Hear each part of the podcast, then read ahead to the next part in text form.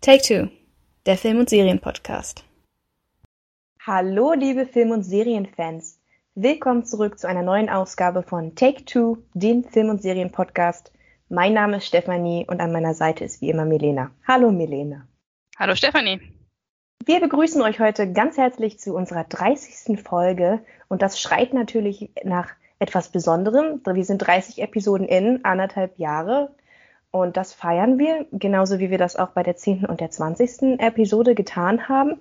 Allerdings diesmal ein wenig anders. Ihr könnt euch vielleicht daran erinnern, letztes Mal haben wir über ein aktuelles Projekt gesprochen und uns dafür einen Gast dazu eingeladen, um es interessanter zu gestalten. Diesmal drehen wir den Spieß um. Und zwar sprechen wir heute über ein älteres Projekt, äh, ein Klassiker der Filmgeschichte und bleiben dafür aber diesmal nur zu zweit. Nutzen aber, wie gesagt, die Gelegenheit, um ein neues Format unseres Podcasts zu starten. Wir nennen es El Classico. In diesem Format werden wir Filme und eventuell auch Serien, die älter als 25 Jahre sind, reviewen und für euch, äh, ja, genau, einschätzen, analysieren und bewerten. Und heute starten wir mit einem ganz besonderen Projekt. Allerdings muss man sagen, ist der Name in dem Fall vielleicht gar nicht so gut. El Clasico spielt ja auf das Duell zwischen Real Madrid und Barcelona im Fußball an, was immer als El Clasico betitelt wird. In dem Fall müsste es aber eigentlich eher Il Clasico heißen. Warum ist das denn der Fall, Milena? Willst du unseren Zuhörerinnen erklären, was wir heute machen? Wir werden heute einen Film besprechen, der äh, zwar keine spanische Connection hat, aber durchaus eine italienische. Ich denke, ihr könnt es euch jetzt schon denken. Wir starten mit einem der wirklich ganz, ganz großen Klassiker des Filmsgeschäfts. Ich glaube, viel größer geht's nicht. Auf allen bester Filmlisten, die es so gibt, taucht dieser Film immer wieder auf und ähm, ja, ist aus dem Kino nicht wegzudenken, hat das Kino nachhaltig verändert. Umso schlimmer, dass wir ihn beide bisher noch nicht gesehen hatten. Und das war eine Bildungslücke, die wir natürlich aufholen mussten und für die wir unter anderem auch El Clasico ins Leben gerufen haben, um genau diese Lücken halt zu füllen, die wir haben und uns mit den Filmen zu beschäftigen, die ähm, ja, die das Kino nachhaltig verändert haben. Und deswegen starten wir heute auch mit einer der größten Trilogien, die es jemals gab. Wir hatten ja nun schon ein paar kleine andere Trilogien, die auch nicht so unerfolgreich waren. Aber heute geht es um eine vielleicht äh, der besten Filmtrilogien, die jemals gemacht wurde. Das Nämlich, müssen wir debattieren, ne? Ja, da werden wir noch drüber reden. Aber ähm, ich sage es einfach jetzt, wir reden über Der Pate. Eins bis drei, ähm, das große Meisterwerk von Francis Ford Coppola. Ich bin sehr äh, gespannt, was, wir, was heute dabei rauskommt. Auch ein paar Filme, die schon etwas älter sind. Der erste Film ist von 1972. Äh, insgesamt hat diese Filmreihe nicht weniger als neun Oscars gewonnen. Es gibt tatsächlich nur zwei Filmreihen, die noch mehr Oscars abgeräumt haben. Steffi, willst du kurz sagen, welche es sind? Ich bin mir sicher, du weißt es. Also eines der Herr der Ringe. Ja. Beim anderen weiß ich gar nicht. Musst du mir sagen. Search Your Feelings. Also, doch, hat, Star Wars tatsächlich neun Oscars? Hätte ich gar nicht, gar nicht gewusst. Ich glaube, ich einfach, weniger. ich glaube, es wegen so vielen, ähm, wegen diesen ganzen Special Effect Oscars. Ich glaube, es sind mhm. zehn Oscars. Die, okay, ja, weil der Herr der Ringe hat ja äh, schon allein durch die Rückkehr des Königs elf Stück, 17, ja, ja, genau. Der, der Herr der Ringe ist einsame Spitze mit 17, aber ich meine, Star Wars hat zehn. Hat aber natürlich auch dreimal, ach, mehr als dreimal so viele Filme wie der Pate. Deswegen ist es auch ein bisschen unfair, das zu vergleichen. Und man muss auch dazu sagen, dass der Pate alle seine Oscars mit den ersten beiden Filmen äh, gemacht hat und auch sehr lange ja nur eine Duologie war. Und äh, damit sicherlich die erfolgreichste Duologie aller Zeiten ist, denke ich, kann man schon so sagen. Der dritte Teil hat es dann zu einer Trilogie gemacht und leider keine neuen Oscars reingebracht. Ob das so eine gute Idee war mit dem dritten Teil, auch das werden wir noch besprechen. Wir haben nun beide, haben wir ja gesagt, diese Filme nicht gesehen. Deswegen wollte ich kurz mal wissen, was waren denn so deine Erwartungen an die Filme? Weil ich wusste natürlich, okay, es geht um die Mafia, aber ich hatte relativ wenig Erwartungen, als ich reingegangen bin und war dann doch überrascht, dass es so, so ein Familiendrama eher wurde. Ich, wie, wie bist du an die ganze Sache rangegangen? Äh, tatsächlich es ist, es ist eine gute Frage im Übrigen, äh, die wollte ich auch stellen. Gut, dass du es gemacht hast, ich habe es nicht vergessen. Äh, ja, genau. Ich wusste schon relativ viel über diese Filme, einfach weil ich mich zu sehr, glaube ich, in äh, Filmfankreisen aufhalte und ja, es gibt wenig ikonischere Filme. Selbst wenn man den Paten nicht gesehen hat, weiß man ja ungefähr, worum es geht. Deswegen ja. war ich mit so bestimmten Plot-Twists und Entwicklungen schon vertraut. Ähm, und muss sagen, dass vielleicht deshalb auch der, die Filme für mich nicht ganz so gewirkt haben wie für jemanden, der dann wirklich in den 70ern im Kino saß und diese Plot-Twists alle hautnah miterlebt haben. Aber das hast du ja dann praktisch für mich gemacht, weil du ja wirklich relativ ohne Vorwissen reingegangen bist. Ja, genau. Also ich hätte dir zum Beispiel, bevor ich diese Filme gesehen habe, nicht sagen können, wie der Hauptcharakter heißt. und ähm, ja, aber ich war natürlich trotzdem ein bisschen vertraut mit der Geschichte, bin aber da, wie gesagt, relativ äh, mit offenen Ohren und offenen Augen reingegangen, ohne hohe Erwartungen und war dann doch, das kann ich denke ich mal wegnehmen, positiv überrascht. Aber sollte vielleicht auch kein Wunder sein, wenn man daran denkt, wie viel Einfluss diese Filme auf die Filmgeschichte haben, wie oft sie parodiert werden, wie oft auf sie angespielt wird. Also ich habe schon erwartet, dass ich was ganz Gutes äh, zu sehen bekomme, aber was genau dann sich dann auf dem Bildschirm für mich abspielte, ja, war, war ein tolles Erlebnis. Ja, ähm, same here. Ich meine, ich kenne natürlich den Einfluss, den die Pate-Filme hatten, auch noch auf die, die Pop-Culture heute, äh, in, in unterschiedlichen Filmen parodiert, persifliert, zitiert. Äh, zuletzt natürlich in Barbie, keine Frage. Also irgendwie, irgendwie hat der Pate selbst jenseits von seinem Ruf als, äh, als, ex exzellente Filmreihe auch ähm, einen gewissen Ruf als der Lieblingsfilm von vielen Menschen, die Filme mögen. So, ich meine, Citizen Kane gilt immer als einer der besten Filme, die je gemacht wurden. Aber ich muss sagen, ich habe noch niemanden getroffen, der sagen würde, dass Citizen Kane sein Lieblingsfilm ist. Ich kenne aber einige Leute, die sagen würden, glaube ich, dass der Pate bei ihren Lieblingsfilmen ist. Deswegen. Ähm, Interessant.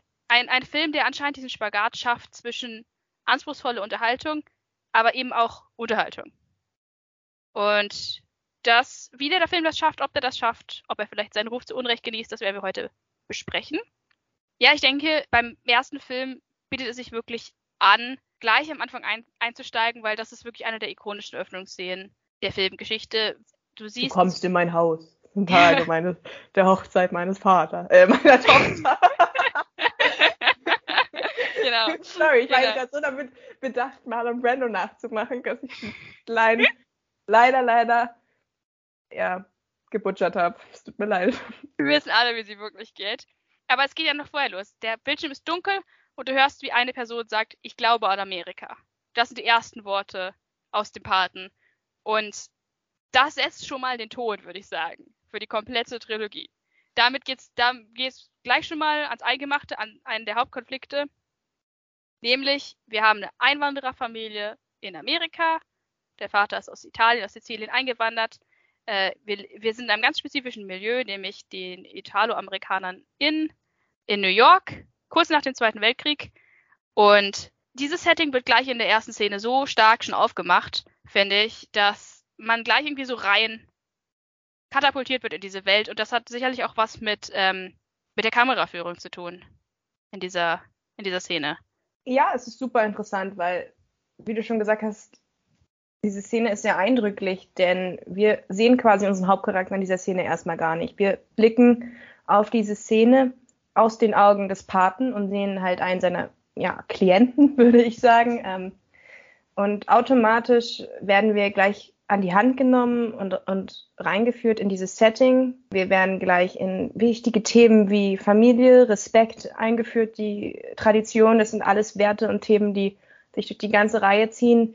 Und wir kriegen gleich ein sehr gutes Bild davon, wie unser Hauptcharakter, ich würde, es ist zu debattieren, ob Vito Carleone der Hauptcharakter in dem ersten Teil ist. Ähm, die Oscar Academy würde sagen ja. Und ähm, ja, was heißt, wir kriegen gleich einen Blick über über das Thema, wir kriegen gleich einen Blick über den Hauptcharakter Vito Corleone und wir kriegen gleich einen ähm, Blick halt auch über die ganze Art und Weise, wie ja dieses Szenario, dieses, dieses ich sag jetzt einfach, wie es ist, die Mafia, ähm, wie. Vorsicht, Vorsicht.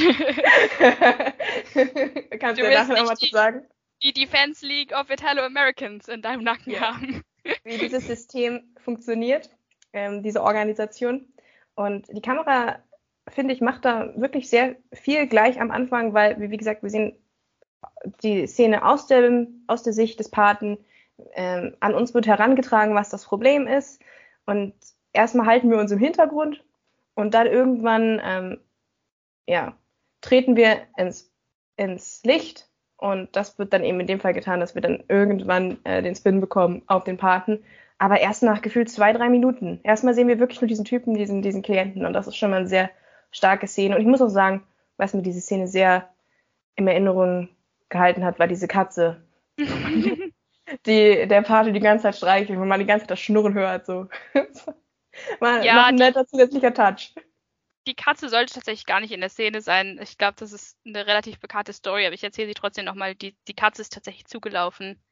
Äh, das war ein, ein Streuner, der einfach auf dem Set aufgetaucht ist und Marlon Brando hat sie sich halt auf den Schoß gesetzt und dann deswegen ist die Katze in der Szene. Was auch viel aussagt über, über den ganzen Drehprozess vom Paten, glaube ich, weil ähm, das war ganz schön chaotisch und es, es wundert mich nicht, dass dann eben nachträglich noch diese Katze dazu gekommen ist. Ähm, aber ja, nochmal zurück zu der ersten Szene. Ich finde tatsächlich, die hat so was Dokumentarisches, die hat sowas von einer Doku. Weil die Kamera die ganze Zeit nur auf diesen einen Charakter hält. Äh, Bonacera heißt er. Ja, der Und, seine äh, Geschichte erzählt. Genau, der redet. Und du, du hast das bisschen das Gefühl, du bist in der Dokumentation. Wie diese Einspieler-Sachen, wenn Leute halt reden in der Dokumentation, da kommt dir ein Cut und du siehst irgendwie eine Szene oder irgendwas. Aber wie, wie so diese persönlichen Kommentare, die du auch in Reality-TV zum Beispiel oft hast. Äh, das gibt dem Ganzen gleich schon so was Authentisches. Und dieses Authentische, diese Authentizität ist was, was sich, glaube ich, durch den ganzen Film zieht. Ja, es ist nicht überdreht. Es gibt keine überdrehten Kameraeinstellungen. Es macht, es macht immer Sinn, wie die Kamera geführt wird, finde ich. In jeder Stelle. Also wir haben später auch noch eine Szene, wo ich gerne was zu sagen würde mit der Kameraeinstellung, wo sie mir auch sehr krass aufgefallen ist. Ähm, aber ja, ich, ich finde, das sind sehr kluge Einstellungen, die die Kamera da wählt. Genau, du hast nicht das Gefühl, du guckst irgendwie einen, einen Blockbuster mit irgendwelchen wilden Schießereien oder Mhm, genau. Autosverfolgungen, was man ja vielleicht von einem Gangsterfilm erwarten würde, sondern du hast das Gefühl, du bist im Wohnzimmer mit dieser Familie.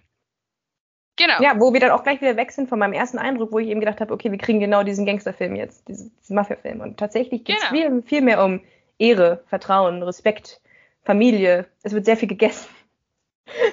Es wird viel gegessen, es wird viel getrunken, es wird getanzt, man hat wirklich das Gefühl, man Es gibt immer eine Party. Ja, In genau. jedem Man, Film. ja, ja, man, man hat immer das Gefühl, man nimmt sozusagen an diesem Leben teil, man sieht, wie sie Weihnachten feiern, man sieht, wie sie Geburtstag feiern und solche Dinge. Wie gesagt, so ein bisschen in, wie in der Dokumentation. Äh, Finde ich ganz faszinierend. Dann noch zum äh, weiteren Teil in der Einführungsszene, finde ich, kann man auch noch erwähnen, dass die Charaktere auch alle sehr gut eingeführt werden. Also natürlich die Einführung mit dem Paten ist legendär, wie er, wie er äh, da zu Bonacera redet. Und ich, ich will jetzt keine Marlon Brando Impression machen, aber dann zu ihm so sagt wie hier, du redest mich nicht mal mit Pate an, du zeigst mir keinen Respekt, du, du wolltest nicht mein Freund sein, als es dir gut geht, jetzt kommst du zu mir. Äh, das, das ist ein ikonisches Filmzitat, ich muss sie nicht alle wiederholen. Also das ist schon mal eine großartige Einführung, aber dann werden halt auch die anderen Charaktere alle, finde ich, sehr gut eingeführt. Du hast, hast gleich dadurch, dass es eine Familienfeier ist, siehst du alle Charaktere so in ihrem natürlichen Element. Du hast Sonny, der äh, anfängt mit irgendwelchen wildfremden Frauen zu flirten und fremd geht auf der Feier. Du hast äh, Tom, der arbeiten muss, der Arme, während alle anderen Spaß haben. Du Conny, hast, die äh, verheiratet wird. Genau, du hast, du hast Vito gleich so sein Patriarchenelement, wenn er darauf besteht, dass alle seine Kinder auf dem Foto sind und sonst gibt's kein Foto. Äh, und dann hast du Michael. Ja, wobei ich das so da ist. gedeutet, wollte ich gerade sagen, wobei ich das auch darauf gedeutet habe, dass ihm besonders wichtig ist, dass Michael drauf. Ja, ja. So habe so hab ich das gedeutet. Aber klar, man kann es auch so deuten mit, äh, es entweder Foto mit allen oder gar keins. Ja, aber es ist ja signifikant, dass es Michael ist, der nicht da ist. Und ähm, dann auch, was auch immer ein guter Trick ist, den Protagonisten, wenn es denn der Protagonist ist, über diese Frage werden wir noch reden, ähm, etwas später einzuführen, sozusagen als letzten Charakter, der dazukommt. Das hat im Hobbit auch gut funktioniert. Es funktioniert in Filmen generell immer ganz gut. Und äh, wenn Michael dann auftaucht in seiner Militäruniform, hebt er sich visuell gleich so ein bisschen ab von seinen Geschwistern. Er ist auch der Einzige, der äh, eine Frau bzw. Partnerin hat, die nicht Italo-Amerikanerin Ja, ist. Dadurch sticht er auch gleich so ein bisschen raus. Ähm, und du hast gleich das Gefühl, dass er so ein bisschen isoliert ist und er sagt ja dann auch gleich zu Kay am Anfang, ähm, als er ihr dann erzählt, was, also sie weiß ganz offensichtlich, was seine Familie macht, aber er hat ihr halt immer gesagt so, that's my hat family, nichts damit that's not me. Das ist nicht er, das ist nicht das Leben, was er will und das ist nicht das, was er sich vorstellt. Und ich finde, diese Eröffnungsserie an Szenen, und ich meine, die ist fast eine halbe Stunde lang, ich habe auf die Uhr geguckt, es sind über 27 Minuten, funktioniert sehr, sehr gut. Also ich glaube nicht, dass es in einem heutigen Film noch eine halbstündige Eröffnungssequenz gäbe. Habe ich zumindest noch nicht gesehen. Die wirklich an einem Ort spielt und praktisch eine lange Szene ist. Aber hier ist es einfach so und hier funktioniert es sehr gut, finde ich. Ja, ich finde halt auch das Setting immer sehr interessant. Einerseits hast du diese ausgeladene, äh, äh stimmungsvolle Party. Es ist alles hell, es ist alles grell, äh, es, es ist fröhlich, die Vibes sind ganz anders und dann gehst du mal zurück in, in Vitos kleines Kämmerchen, was natürlich dunkel ist und wo er seine Machenschaften, Machenschaften irgendwie, ja, unter der Hand so durchführt. Ich habe das Gefühl, die Hälfte der Familie weiß auch gar nicht, was er da macht. Also seine Frau scheint komplett ahnungslos zu sein. Aber, und das finde ich, wechselt sich immer sehr gut ab. Also nicht nur, wie es aussieht, ne, hell-dunkel, das ist ein Dualismus, den wir immer wieder finden, auch innerhalb dieser, dieser Trilogie, sondern eben auch, ja, einerseits dieses fröhliche, familiäre ähm, Festival und dann hast du den Paten einsam und allein in, in seinem Kämmerchen. Und das ist, macht ihm die Familie auch aus. Das sind halt zwei Seiten der Corleone-Familie. Und das spiegelt diese Eingangsszene perfekt wider, wie ich finde. Genau. Ah ja, und vielleicht zu genau. Michael noch. Ähm, ich fand das auch super, wie sie Michael eingeführt haben, wie er sich gleich kleidungstechnisch sofort ab, absetzt. Seine Freundin, die nicht amerikanisch ist. Er redet auch ganz, also äh, ich weiß auch gar nicht, ob er Italienisch in der Szene redet, weil das ist auch so ein Ding, dass sich halt die ganze Zeit sich Italienisch unterhalten, wenn die anderen Leute das nicht mitbekommen, aber er versucht wirklich halt auch mit seinem Kumpel, äh, mit seinem Bruder Tom, der dann dazu kommt, Englisch zu reden, damit Kay das auch alles mitbekommt. Und ja, also ich finde, es war sehr clever, Michael einzuführen. Ich wusste sofort, okay, das ist unser Hauptcharakter. Und zwar nicht, weil ich Al Pacino erkannt habe. Gut, es ist auch nicht sonderlich schwer. Das weiß, manche Dinge weiß man halt über den Paten. Aber ja. ja, selbst wenn man es nicht wüsste, man wüsste sofort, okay, der hier sticht raus, der wird nochmal wichtig. Bevor wir zu dem Rest der Handlung kommen, vielleicht an der Stelle noch eine kurze Spoilerwarnung, weil ich das am Anfang vergessen habe, aber ich denke, das ist, das ist offensichtlich, ähm, wer schon unsere Podcasts zu zum Beispiel Herr der Ringe oder der Star Wars Trilogie gehört hat, der weiß, dass wir ähm, voraussetzen, dass die Leute die Filme gesehen haben. Also wir werden hier die Handlung spoilern, Plot Twist und sowas verraten. Ich denke aber auch niemand, der die Pate-Trilogie nicht gesehen hat, würde diesen Podcast anklicken. Also aber nur nochmal so offiziell, ihr seid gewarnt worden, wir werden über Spoiler reden. Genau, falls ihr die Filme nicht gesehen habt. Jetzt sind wir auch schon fast bei einer halben Stunde Eingangsszene. Ja, wirklich. ähm, genau, dann sollten wir vielleicht über den Rest des Films reden. Wir werden jetzt nicht Szene für Szene durchgehen, keine Sorge. Aber vielleicht, ähm, vielleicht picken wir uns mal ein paar einzelne Charaktere raus und dann kommen wir mal zu einem Thema, das wir jetzt schon die ganze Zeit anteasen, nämlich die wichtige Frage, äh, Steffi, wer ist denn eigentlich der Pate? Warum heißt der Film The Godfather? Weil das, das hat zu Verwirrung geführt, als wir den Film geguckt haben. Und das ist eine Frage, die wir klären müssen. Naja, so wie ich das jetzt gedeutet habe, ist der Pate keine Person, sondern ist ein Amt, was jemand ausfüllt. Und innerhalb dieses Films führen es zwei Leute aus. Zuerst Vito Corleone, Corleone, gespielt von Marlon Brando, und dann hinten raus Michael Corleone, der gespielt wird von dem guten Al Pacino. Und wenn wir sogar noch ganz kleinlich sind, könnten wir sagen, dazwischen führt noch eine dritte Person das Amt des Paten aus, nämlich als Vito verwundet ist. Und das wäre ja dann Santiano, Sonny Corleone, der älteste Sohn. Also eigentlich gibt es drei Paten in diesem Film, würde ich zumindest sagen. Interessant. Also du bist nicht der Meinung, dass es der Pate Vito ist, weil das ist ja eine, eine Annahme, die viele Leute haben, dadurch, dass diese Figur in der Eröffnungsszene so ikonisch ist und jeder die praktisch mitsprechen kann und Marlon Brando ja auch sozusagen das Gesicht von dem Film der Pate ist und dafür ja auch den Oscar für beste Hauptdarsteller gewonnen hat. Trotzdem würdest du sagen, der Pate ist nicht gleich Vito sondern der Pate nein, nein. ist sozusagen wie der Papst. Der Pate ist Amt und diese Trilogie, das sieht man auch, wenn es weitergeht, geht um diese Familie. Und in dieser Familie bekleidet immer einer dieses Amt des Paten. Aber es geht aus meiner Sicht nicht um eine Person. Und deswegen ist es ja grenzwertig, Marlon Brando als Hauptdarsteller auszuzeichnen, weil wenn wir nach, ähm, wenn wir nach Anzahl der Szenen gehen, dann hätte natürlich Al Pacino als Hauptdarsteller nominiert werden müssen. Aber an sich, klar, ich verstehe auch, man hat natürlich die die Connection automatisch zwischen Vito als Paten, weil er nun mal der erste Part ist. Der erste Part ist immer, immer der wichtigste. Also. Aber ich würde sagen, es ist halt wirklich eher ein Amt, was halt ausgeführt wird.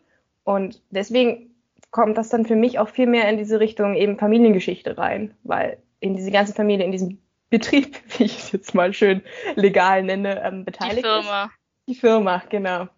Und ähm, ja, also ich würde sagen, der Part ist ein Amt, was ausgefüllt wird äh, und jetzt nicht unbedingt mit einer bestimmten Person verbunden. Wie siehst du das? Ja, ich hatte gedacht, der Part ist Michael. ist jetzt nicht so. Ich kann Weil jetzt das ist eine, eine Origin-Story. Wie wird man zum Pate? Das würdest du über den ersten Genau. Teil sagen. Ich, ich habe das immer als sozusagen als kleinen Insiderwitz aufgefasst, dass du denkst, der Pate aus dem Titel der Pate ist Vito, aber dass es eigentlich Michaels Story ist und dass Michael, der ja Spoiler auch im zweiten und im dritten Teil immer noch der Pate sein wird, ähm, der Pate aus dem aus dem Titel ist. Ja, ich denke auch, das ist die gängige Variante. Es ist ja, was wir hier eigentlich bekommen, ist eine Story, eine Entwicklungsgeschichte. Wie wird eine Person zu dem, was sie ist? Wie wird eine Person Gangsterboss? Ja, also ist, diesmal ist es halt nicht die Geschichte, wie wird eine Person zum, zum Jedi-Meister, sondern diesmal ist halt die Geschichte, wie wird man zum Gangsterboss. Aber trotzdem mag ich äh, meinen Blickwinkel lieber, wenn ich das so sagen darf. Ähm, ja, deswegen, ähm, weil ich finde, der Teil, den Michael dann wirklich als Paten verbringt im ersten Teil, ist relativ gering. Und deswegen äh, würde ich es eher, wie gesagt, als Amt ansehen. Und der Titel bezeichnet also quasi die, eher diese Stellung und nicht, nicht die Person des Films. Aber ist ja auch Aber das egal. ist ja gerade, das ist ja gerade interpretieren, Clou, will. dass du nicht weißt, dass er der Pate wird. Das ist ja Ja, gerade der. Witz an der Sache. Er So. soll ja auch nicht Pate werden. Ja, genau, da sind wir auch schon mal bei der, bei der Hauptfigur. Ich sage jetzt einfach mal, dass wir, glaube ich, beide uns einig sind, dass äh, der Film sich eigentlich um Michael dreht und nicht so sehr um Natürlich. Vito. Äh, ich erinnere mich an eine geschockte Nachricht, als du äh, mich anschriebst, so, oh mein Gott, Vito stirbt schon nach 40 Minuten, wieso heißt das Ding der Pate? Ähm, genau Nee, das. ich, habe gefragt, wieso hat Marlon Brando den Hauptdarstellerpreis bekommen? Stimmt. Das war meine Frage. Nicht, warum der Film so heißt, sondern wie kann das sein, nach 40 Minuten bei einem Film, der dreieinhalb Stunden geht? Aber gut, es wurden Ah. auch schon Leute für weniger Screamtime ausgezeichnet. Also. äh, Judy Dench. Aber äh, Hauptdarsteller ist natürlich schon ein bisschen ein Stretch.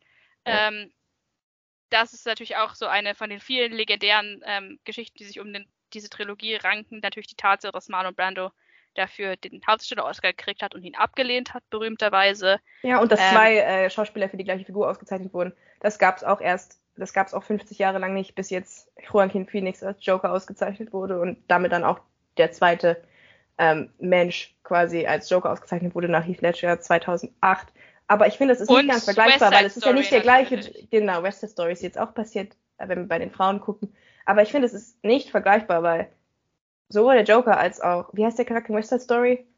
Anita. von Anita, genau, von Ariana DeBose, ähm, sind unterschiedliche Versionen dieses Charakters. Aber hier, innerhalb dieser Trilogie, so ja, ist es ja der gleiche Charakter. Und er wird von zwei unterschiedlichen Menschen dargestellt und er wird, beide Male wird die darstellerische Leistung ausgezeichnet mit dem Oscar. Und darüber werden wir dann am zweiten Teil auch nochmal reden, aber das finde ich sehr interessant. Muss ich wirklich sagen. Ja, das ähm, ist mir auch nicht bekannt, dass das nochmal vorgekommen wäre. Aber die Academy scheint den guten Vito wirklich gemocht zu haben. Ja, ich glaube auch, Vito als Charakter war einfach sehr sympathisch. Und Wie das auch immer man das über einen Mafia-Boss sagen kann. das ist halt auch, glaube ich, so ein bisschen der Clou, ähm, was den Paten abhebt von anderen Filmen. Wir befinden uns hier in einer Phase der Filmgeschichte, die sich abhebt von den Filmen, die vorher gekommen sind. Wir, wir befinden uns jetzt zur Zeit von New Hollywood, wo halt Filme gemacht wurden über unwahrscheinliche Helden, über Anti-Helden gleich. Wir haben nicht mehr den, den, den glorreichen Western-Star oder den, den, den klassischen Helden, wie zum Beispiel noch ein Ben Hur oder so, der äh, ja einfach so strahlend gut ist, sich für die Schwachen einsetzt und dergleichen, sondern wir haben jetzt hier grauere, moralisch grauere Charaktere, die ja Mafia-Boss sind in dem Fall. Und ich glaube, dass man so ein menschliches Bild von einem Mafia-Boss als Familienvater sieht, wie er mit, seinen, mit seiner Tochter tanzt auf der Hochzeit, wie er mit seinem Enkelsohn spielt und solche Szenen. Ich wüsste nicht, dass man das vorher schon mal gesehen hätte. Ich glaube, das ist wirklich eine neue Innovation hier jetzt in den 70ern. Äh, und ich glaube, das hat gezogen bei den Leuten. Dieses, dieses Komplexe, dieses Graue irgendwie. Er ist ja, Ja. kein, er ist ja nicht rein böse, Vito. So, Nein. So, er, er führt halt in seinem Kopf, führt er halt ein Familienbusiness. Gut, er trifft auch mal harte Entscheidungen, klar. Äh, aber er ist nicht abgrundtief böse oder so. Nein, und seine Familie ist ihm wichtiger als alles andere. Das zeigt diese Eingangsszene eben auch sehr gut. Genau, es ist im, im Grunde ist es eine Familiengeschichte, aber das haben wir, haben wir ja schon gesagt. Wo wir gerade bei den Charakteren und Schauspielern sind, gab es denn jemanden, der dich besonders überzeugt hat? Wo du sagen würdest, der hat für mich den Film ausgemacht. War es Marlon Brando? Mm, Ich glaube, es ist wirklich der Gegensatz aus Marlon Brando und Al Pacino. Ich würde jetzt keinen von beiden da rausnehmen. Ich finde wirklich, es ist der Gegensatz einfach, weil, wie gesagt, sie bekleiden am Ende das beide, beide das gleiche Amt. aber sie gehen ganz unterschiedlich daran und du hast halt immer das Gefühl bei Vito, okay, da ist noch eine gewisse Herzlichkeit dahinter, da ist eine Freundlichkeit, da ist, da ist, ähm, ja, der, der kümmert sich wirklich um seine Familie und das sind natürlich komplett die falschen, falschen Mittel, mit denen er das tut, aber er, auch die Szene, wie er stirbt, finde ich sehr bezeichnend zu der, in der Michael dann stirbt, ne? Wie, äh, was ja erst im dritten Teil passiert, aber. Oh, jetzt, jetzt greifen wir aber weit vor. ja, ja, aber ich, ich finde halt einfach, dass es so bezeichnend, dass er halt am Ende stirbt in diesem Teil Vito mit, während er spielt mit seinem Enkelkind. So, es ist, es ist total normal eigentlich in einer Familie, wo nichts normal ist. Und das ist dann halt der Gegenteil, äh, der Gegensatz zu Michael in diesem Film, der halt sehr unterkühlt wirkt, sehr berechnend, ähm, sehr zurückhaltend, weil er ja auch mit diesem Mafia-Business überhaupt nichts zu tun haben will. Aber er, er wirkt jetzt nicht wie, wie der Familienvater der, der ganzen Community, so wie Vito das tut. Er ist einfach nicht diese Art Mensch. Er ist nicht so sozial, er ist nicht so einnehmend wie Vito.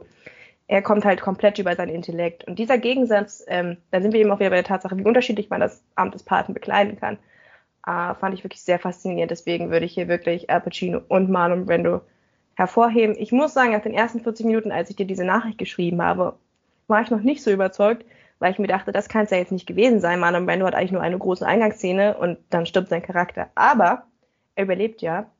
Und ich finde, die stärksten Szenen, die er dann am Ende hat, sind die gegen Ende hin.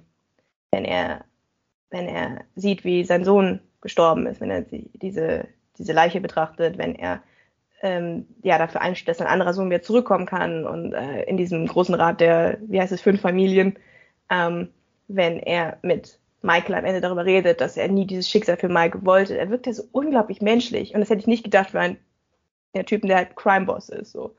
Und dann hast du, wie gesagt, Michael, Michael daneben, der halt nicht, nicht so charmant wirkt, wie Vito es tut.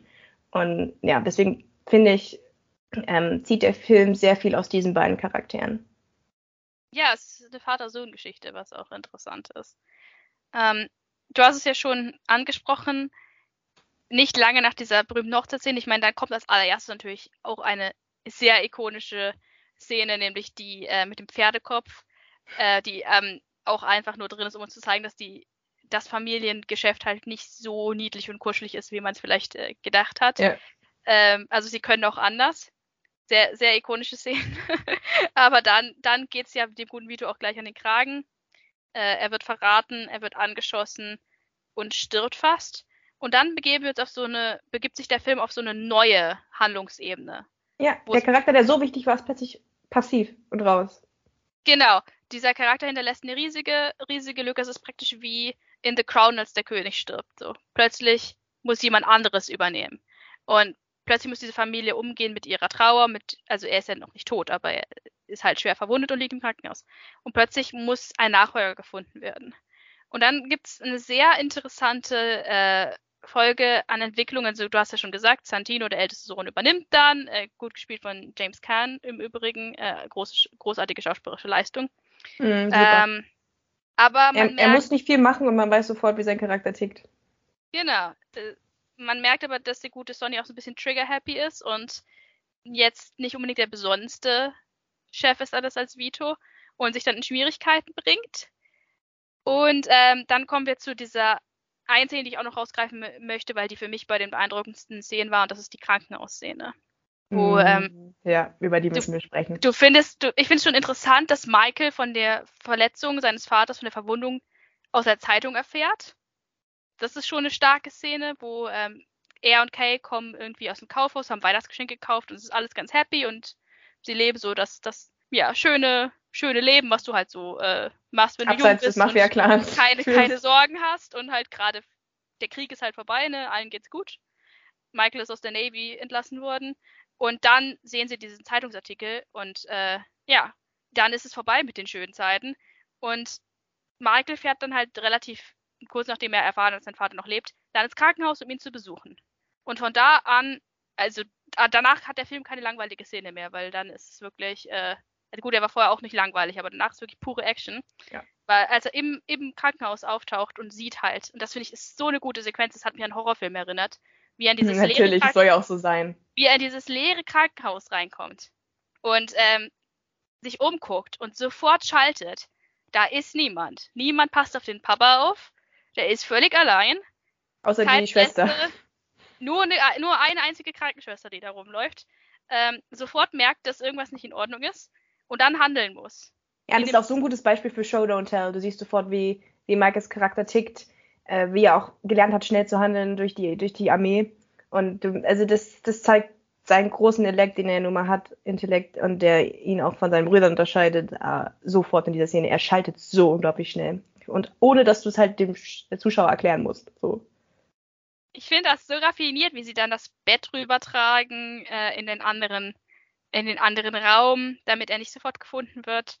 Und dann gibt es auch diese großartige Szene, wo. Er ruft seinen Bruder noch an. Genau, als erstes ruft er seinen Bruder an. Und sein Bruder, natürlich typisch der Ältere, sagt so: Keine Sorge, wir regeln das, keine Panik. Und Michael nur so: Ich, ich habe keine Panik. Und dann merkst du schon so, okay, ja, Moment mal. Das ist kein Mann, der schnell hysterisch wird. Und dann, dann kurz darauf kommt diese Szene, wo er ähm, hinter dieser Tür steht und man nur so sein halbes Oh. Gesicht sieht, die ich es richtig gut finde. Und du hörst Die diese so Schritte im Treppenhaus, diese Es Hochkommen. ist so Horror. Und du denkst, das Interessante an dieser Szene ist ja, dass am Ende nichts passiert. Und Ja. trotzdem bist du, äh, bist du, On sitzt edge. du so, au- genau, so on edge, du sitzt so auf der Kante deines Stuhls, knabberst dir die Fingernägel ab, weil du denkst, okay, was passiert hier jetzt? Greifen sie an, jetzt kommen die ersten Schüsse, der Typ, der mit, äh, mit den Fußstapfen, das ist jetzt der Mörder, der Auftragskiller und dann ist es der Bäcker. Es ist, ist so minimalistisch, diese Szene. Du siehst, du siehst nur dieses halbe Gesicht hinter der, hinter der Tür und du hörst diese Fußschritte auf der Treppe. Es ist so minimalistisch und es ist ein grandioser ist so. Spannungsaufbau. Ja. Und dann, dann ist es halt wirklich nur der Bäcker. Äh, und du weißt aber noch, ich, ich habe ihn in dem Moment nicht so getraut. Ich wusste nicht, äh, ob da nicht doch noch irgendwie was. Aber Ja. es ist nur der Bäcker, der in der Anfangsszene auch schon erwähnt wurde, den Vito da äh, gerettet hat, als er Genau, und der jetzt sollte. eben dafür da ist, um seinen Respekt an. Genau, Vito ja, zu einfach ein paar, paar Blümchen vorbeibringen will, weil er dank Vito jetzt äh, halt in Amerika bleiben durfte. Nur leider ist er gerade am falschen Ort. Ja, äh, aber hallo. Und dann passiert halt, dann passiert halt das, was Michael schon die ganze Zeit hat, nämlich es kommen ein paar Leute, die seinen Vater umbringen wollen. Und das finde ich auch wieder so clever, wie sie dann vor der Tür stehen und Michael halt ihm sagt, ja, tu deine Hand in deine Jacke, Mhm. damit es so aussieht, als ob du eine Waffe hast. Äh, einfach eine großartige Szene, wirklich von Anfang bis Ende. Ah, dann fahren sie ja weiter. Genau, es funktioniert, der Bluff funktioniert. Und du siehst, dass dieser andere Typ total durch ist mit den Nerven. Ähm, und Michael steht einfach nur da und zündet dem ganz ruhig die Zigarette an. Ja. Weil seine, seine Hände eben nicht zittern. Weil er ruhig geblieben ist. Und das ist, mehr Show Don't Tell geht nicht. Du weißt Ja. sofort in dem Moment, dass, okay, der Charakter, der bleibt ruhig, der, der kann planen, das ist ein Stratege, der denkt schnell, das ist der perfekte neue Pate. Ja, und Shooter dann Enzo. Fast jeder andere wäre weggegangen. Ja, Mann, schau dir dann Enzo, der, der Bäcker, der ähm, da stand und äh, Vito verteidigt hatte, ohne eine Waffe in der Hand zu haben. Und was ich auch noch großartig finde in dieser Ich glaube, der hat Szene, für den Rest seines Lebens ausgesorgt. ich, ich glaube auch, ja. Ich glaube auch, dass das wird äh, ihm nicht so schnell vergessen. Äh, was ich auch noch großartig finde an dieser Szene, die wirklich eine der besten Szenen ist, die ich in, in, jedem, in irgendeinem Film mal gesehen habe, ist, dass zwischendrin auch noch dieser winzige Moment ist, wo ähm, Michael zu seinem Vater redet. Und, Oh ähm, ja, die ist auch so schön. und zu seinem Vater sagt so, ja, mach dir keine Sorgen, Pops, ich kümmere mich um dich. So einfach nur Ja. so zwei, zwei Sätze und du siehst, wie diese Träne aus seinem Augenwinkel rinnt. So, er ist komplett verkabelt mit diesen Schnüren und so, äh, er hängt da am Tropf. Und Ma Marlon Brando kann da nicht viel Schauspieler, ne? Aber diese eine Träne, die aus seinem Auge rinnt, weil er in dem Moment begreift, was passiert, finde ich auch, ja, Gänsehaut. Gänsehaut. Ja, ich sag ja, die stärksten Szenen von Marlon Brando sind erst nachdem er ermordet wird. Fast ermordet wird. Ja. Ja.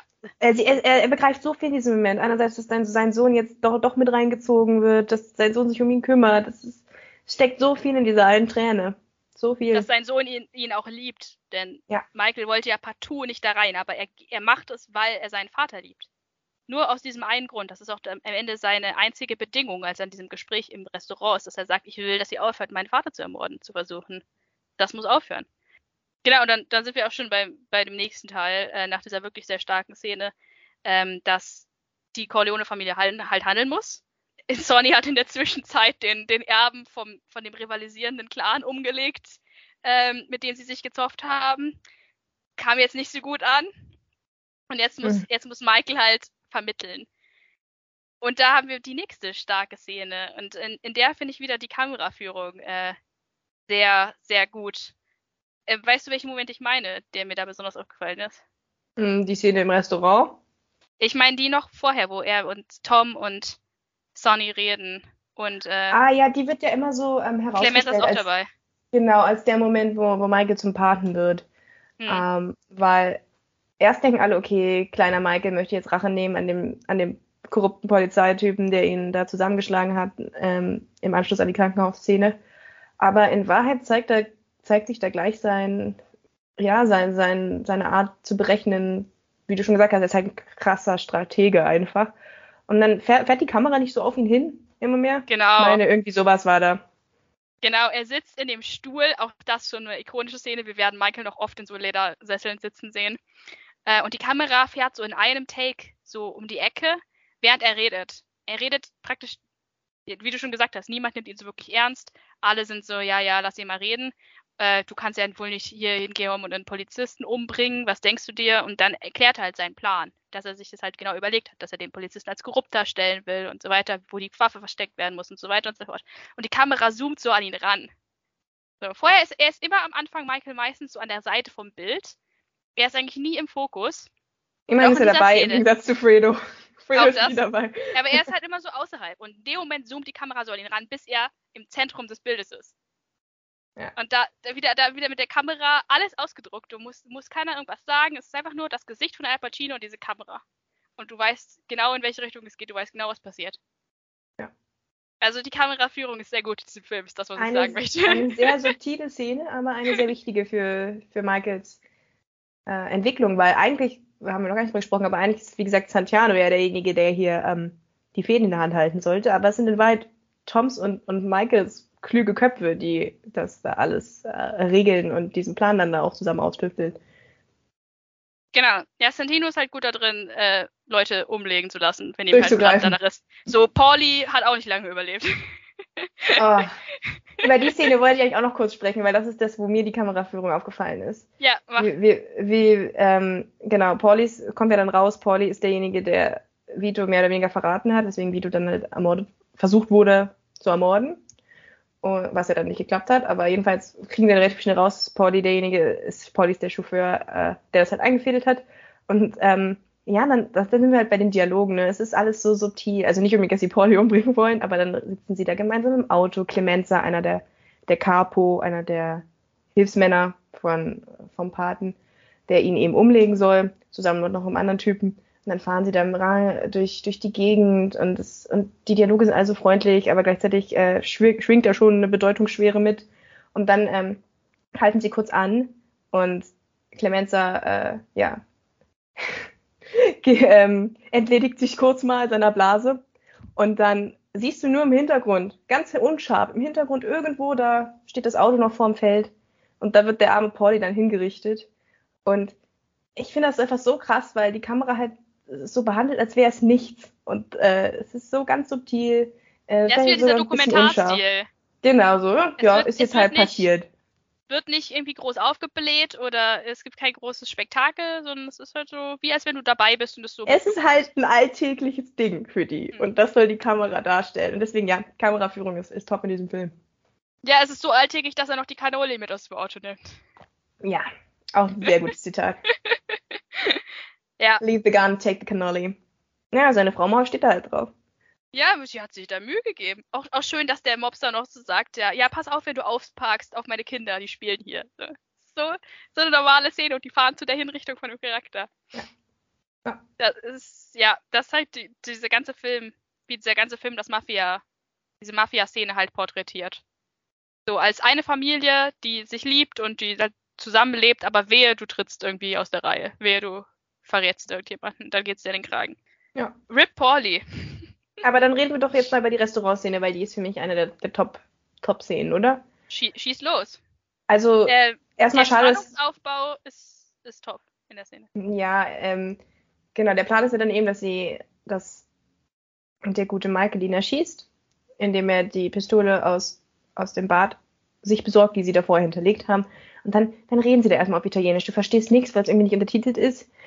Und trotzdem äh, merkst du ja genau, was die Forderungen sind. Also Michael möchte unbedingt, dass sein, sein Vater da äh, rauskommt und die umgekehrt wollen, wo halt die Macht im Viertel oder, oder wie auch immer man das äh, ja, diesen Drogendeal wollen sie halt. Genau, genau.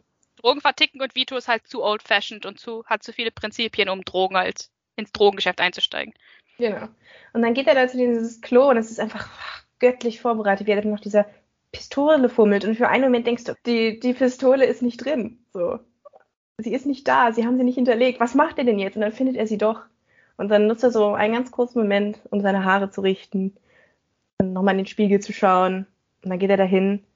Und die Kamera bleibt nur auf seinem Gesicht und du siehst, wie seine Augen so hin und her, hin und her wackeln, während er den Schluss fasst, mache ich's, mache ich's nicht. Und dann steht er auf und drückt ab, eiskalt. Ja, du, du, er sollte, er sollte ja sofort rauskommen mit der Waffe in der Hand und sie abknallen. Das war ja der Plan. Das hat, haben die ihm ja 50 Mal eingeschärft. Auch eine sehr süße Szene. Mikeys erster Mord, wie sie alles nochmal mit ihm durchgehen und so, du musst dann die Waffe fallen lassen, okay? Und ähm, er sollte rauskommen und die beiden, die beiden umbringen. Hat er aber nicht. Er kommt raus und er setzt sich mit an den Tisch. Und, und redet noch mit denen. Und währenddessen ist ja dieses Zuggeräusch im Hintergrund, was immer lauter wird. Während du wirklich nur die Augen siehst von ihm und dass er Angst hat und nicht weiß, wo er es machen soll. Und das ist, wie, wie gesagt, dieser Spannungsaufbau wieder ist wirklich 10 out of 10 in dem Moment, weil du wirklich bis zu der letzten Sekunde, wo er abdrückst, nicht weißt, ob er die beiden erschießt oder nicht. Aber er macht's. Er, er macht es. Er schießt sie beide und geht ins Exil. Genau. Und hängt in Sizilien rum. Ja, und währenddessen segnet der arme Sonny das Zeitliche. Das Zeitliche. Wollen wir nochmal über Sonny reden? Ja, lass mal über, ich finde, wir können mal über die Dynamik von den, den Leuten allgemein reden, ne? Sonny, der Älteste, der in die Fußstapfen des Vaters treten muss, aber einfach zu hitzköpfig ist. Fredo, der immer übergangen wird. Äh, Michael, das Nesthäkchen, der eigentlich nicht in die Mafia äh, eintreten sollte. Und Conny. Und Conny. Weil sie eine Frau ist. die mit dem tollen Carlo verheiratet ist und die ganze Zeit gegaslightet wird. Genau. Ja. Einmal ja. zu Sonny, bevor er für immer verschwindet. Ich weiß nicht, wie es so dir ging, aber ich mochte Sonny irgendwie. Ich habe für ihn geroutet. Ich wollte wirklich, dass er es schafft, aber es war einfach offensichtlich, dass er ungeeignet ist. Tom hat ja die, also man merkt auch, Tom, den wir jetzt auch noch gar nicht erwähnt haben, aber der Adoptivbruder ähm, ist ja am engsten mit Michael. Und er versucht ihn die ganze Zeit einzuschärfen und versucht, er versucht die ganze Zeit quasi noch, noch klüger zu sein, noch aufmerksamer, weil er genau weiß, dass Santino es nicht ist. Und, äh, er, und dann geht er auch in dem Moment, wo Sonny eindeutig in die Falle gelockt wird, ähm, geht er auch nochmal zu ihm hin und sagt, Sonny, beruhig dich und so. Und, und Sonny hat überhaupt keinen Nerv dafür. Und ja, dann fährt er leider zu seinem, seinem, seinem Doom. Ja, was soll man zu ihm sagen? Typisches ältestes Geschwisterchen, was auch wirklich nicht dumm ist, also keine Frage. Aber er hat einfach sein, sein, sein Temperament nicht unter Kontrolle und ja, sehr schade für einen Menschen, der sich ja wirklich auch sehr für seine Geschwister eingesetzt hat. Also er scheint ein ziemlich mieser Ehemann zu sein, aber was seine jüngeren Geschwister angeht, die hat er schon versucht zu schützen und zu behüten. Ja, das war es dann ihm, leider für ihn. Bei ihm brennt halt so eine Sicherung durch, in dem Moment, wo er sieht, dass seine Schwester geschlagen wird von ihrem Ehemann. Ja, den er ihr vorgestellt hat. Ja, er, ist, er hat ja diesen Beschützerinstinkt und der wird dann natürlich auch prompt ausgenutzt. Und während, währenddessen hängt Michael in Sizilien rum. Vielleicht der ich muss sagen, schwächste Teil vom Film. Er ist jetzt nicht unbedingt schlecht, aber er trägt auch nicht so extrem viel zur Handlung bei. Ja, und er nimmt ein bisschen das Tempo raus, was es nicht gebraucht hätte. Weder erzählerisch ähm, noch dynamisch. Also, ja, bin jetzt auch kein großer Fan davon, weiß auch nicht, warum Apollina da noch unbedingt mit rein musste. Ja. Ist halt ein ähm, weiterer Schritt, Schritt auf Michaels Radikalisierung. Seine Frau wird umgebracht, die, die er dort kennenlernt. Autobombe. Er realisiert es noch, aber er realisiert es halt zu spät und muss dann praktisch sehen, wie sie vor seinen Augen in die Luft geht. Ja, und gleichzeitig zeigt es ihm auch schon, wie heuchlerisch er teilweise unterwegs ist, weil zu Hause wartet ja Kay immer noch auf ihn. Und hier heiratet er eine andere Frau. So. Genau, genau. Also Lügen ist, wird immer mehr zur Spezialität. Ja, ja ähm, und, und Frauen aus den Sachen raushalten, was in dieser, in diesem Clan halt an der Tagesordnung ist. So. Die Frauen werden alle systematisch aus dem Business ferngehalten. Also es ist wirklich dieses Doppelleben, was die meisten führen. Äh, Frau mit Kindern und dann halt noch das, das Gangsterleben. Man kennt's. Genau, Michael kehrt zurück aus Sizilien, nachdem sein Vater, der wieder gesundet ist, diesen Deal gemacht hat. Auch eine tolle schauspielerische Szene, aber müssen wir jetzt nicht näher drauf eingehen. Genau, ja, gut, was soll man sagen? Ne? Marlon Brando liefert halt großartig ab. Man kann sich ein bisschen, bisschen darüber streiten, ob äh, sein Charakter ganz so klischeehaft hätte sein müssen, aber. Ja, ich liebe seine Bulldoggen-Optik. who, who am I to criticize Marlon Brando? Ich, ich werde mir das nicht rausnehmen an der Stelle. Genau, Michael darf zurück, zurückkehren und dann ähm, kommt es ungefähr so, wie man sich halt schon erwartet hat, nachdem man diesen grandiosen Aufbau gesehen hat. Äh, Michael wird dann der neue Don. Sein Vater ist semi-retired, was ich auch einen schönen Ausdruck finde, dafür, dass er Gangsterboss in, im Ruhestand ist, ist er jetzt semi-retired. Auch, also die meisten Gangsterbosse in diesen Filmen werden nicht semi-retired, die werden permanently retired. Und wenn ich sage yeah. permanently, dann meine ich permanently. Dann meinst äh, du die 30 Sekunden, in denen Santino abgeschossen wird, damit auch jeder sieht, dass er wirklich tot ist? Wo, wo er noch ins Gesicht gedreht wird, damit man weiß, dass er wirklich nicht mehr unter den Lebenden weilt. Genau, und die Tatsache, dass Vito halt in den Ruhestand gehen kann, zeigt auch nochmal, wie mächtig er ist. Weil er sich das halt dann rausnehmen kann und eines friedlichen Todes stirbt. Ja, und dann hast du diese wundervolle Szene wieder, äh, wo sich die beiden unterhalten. Neue ja. Don guckt zurück, raus aus dem Bild und der alte Don guckt in das Bild hinein, in die Zukunft. Jo. So, vom, vom Bilde her. Also Marlon Brando guckt quasi raus und Al Pacino guckt rein in, in den Rahmen zur Zukunft, weil er ist die Zukunft und Vito ist die Vergangenheit. Ja, das ist mir gar nicht so aufgefallen. Und eine tolle, tolle Gesch äh, Szene generell auch. Das war für mich die Szene, wo Marlon Brando sich seinen Oscar echt verdient hat, weil, ja, ne, wir haben es ja schon angedeutet mit der Träne, aber da steckt auch so viel, ja, so viel Zweifel drin, so viel Regret. Alles irgendwie, irgendwie mit drin in dieser Szene, wenn sich Vater und Sohn darüber austauschen, wie, wie es dazu kommen konnte, dass Michael jetzt in diese Position gekommen ist. Ja, von Anfang an war da halt dieser Gedanke, das sagte ich ja schon bei der Dynamik der drei Brüder, dass Santino halt mal den Laden übernehmen wird. Und Fredo, sie reden ja darüber, er in der einen Szene, wo er wo, wo ähm, Vito sagt, ja, Santino war nicht der beste Don. und Fredo, naja, der sagt ja nicht mal mehr, weil jeder, jeder, der Fredo erlebt hat in dem Film, weiß, dass er nicht zum Don taugt. Und Michael sollte halt, Michael sollte halt ein Senator werden. Michael er sollte den legalen Weg machen, um, um die Familie er, auch äh, genau. Legitimität zu verleihen. Genau, er sollte eben nicht in dieses, in dieses Gangster-Milieu gehen. Und dass er dann, dass halt alle seine Kinder da abgerutscht sind äh, in dieses Milieu. Dass da, du merkst den Schmerz in Vitos Gesicht, als er das realisiert, dass selbst sein vielleicht Liebling, dass selbst das Nesthäkchen Michael dann am Ende doch in diese Sache reingerutscht ist, seinetwegen, weil es nicht, nicht verhindern konnte. Und das ist, glaube ich, auch so das Hauptthema des Films. Dieser, dieser Kreis der, der Gewalt, dieser Kreislauf der Gewalt, aus dem es keine Kommen gibt. Wenn der ältere Bruder umgelegt wird, dann muss halt der Jüngere rein. So, es gibt keine Kommen. Wenn du ja, einmal weil sie da sind, drin steckst, sind, genau, sie sind zu weit drin, als dass sie wieder raus können. Es sei denn, man ist Vito, aber es ist halt, ja, Point of No Return ist erreicht. Es gibt kein Zurück mehr. Dann sind wir auch schon fast am Ende. Ich will jetzt auch nicht, nicht, zu sehr noch über den ersten Film reden. Wir reden schon recht lange über ihn. Aber wir müssen noch kurz über die Taufszene natürlich reden. Weil das ist, das ist halt der Punkt, weswegen ich sage, Michael ist der Pate. Weil Michael wird in diesem Moment buchstäblich Als Pate getauft, ja. er wird ja, der Pate gute Beobachtung. Dem, er wird der Pate von dem Baby. Äh, Connys, ähm, es ist, man muss dazu sagen, es gibt sehr viele Zeitsprünge. Michael ist inzwischen verheiratet und hat zwei Kinder, weil okay, Kay, ja. Kay ihn doch wieder zurückgenommen hat. Ich meine, was soll man sagen, ist halt Al Pacino, ne? Äh, und dann kommt er. It is what it is. Er wird halt gefragt, ob er der Pate von dem Baby werden möchte, also wieder ein neues Baby. Es gibt sehr viele Kinder in diesem Film, dass Carlo und Conny zusammen haben, das auch noch nach ihm natürlich benannt wird, äh, nach seinem Paten Michael. Und dann äh, muss Michael als Pate für dieses Baby halt sprechen, als er dieses, dieses, dieses Baby, dieses Sakrament erhält. Und währenddessen sieht man halt so aneinander geschnitten die Szenen, dass halt die ganzen Feinde der Familie abgeschlachtet werden. Ja, den Vito vorher vergeben hat. Ja, ja. Die, die er macht sie alle. Und er rächt sich an allen. Ein random Typ aus Las Vegas, der mit ihm kein Geschäft machen wollte, muss auch dran glauben. Äh, alle, alle kriegen, alle kriegen eine Kugel in den Kopf. Währenddessen steht Michael mit einem wasserdichten Alibi am Taufbecken. Ja, ist eine starke Szene. Super Szene. ähm, I renounce Satan, was dazu sagen. Und währenddessen fällt der erste Schuss. Äh, großartig inszeniert von allem die Montage ist großartig, die Kameraführung ist großartig, die Musik ist großartig, über die haben wir noch gar nicht gesprochen, aber die ist auch toll in dem Moment.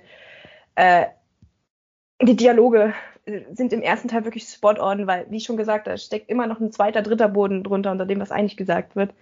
Ja, hervorragende Szene. Super. Ist für mich die Szene nach, nach der Eingangsszene und der Szene im Restaurant. Talk about a climax. Das ist der Höhepunkt des Films wo du auch nochmal diese zwei Welten sozusagen hast. Du hast diese, diese katholische, italienische Familie, deren der neuestes Mitglied getauft wird. Alle tiefgläubig und währenddessen werden halt diese ganzen Feinde dieser Familie abgeschlachtet. Auch Ähm, ein, einer, der sie verraten hat, der kommt dann auch gleich noch mit. alle, der- alle Ja, kommen. ja. Alle, alle müssen dran glauben. Wirklich jeder, jede einzelne Person. Weil zu dem Zeitpunkt Vito halt tot ist.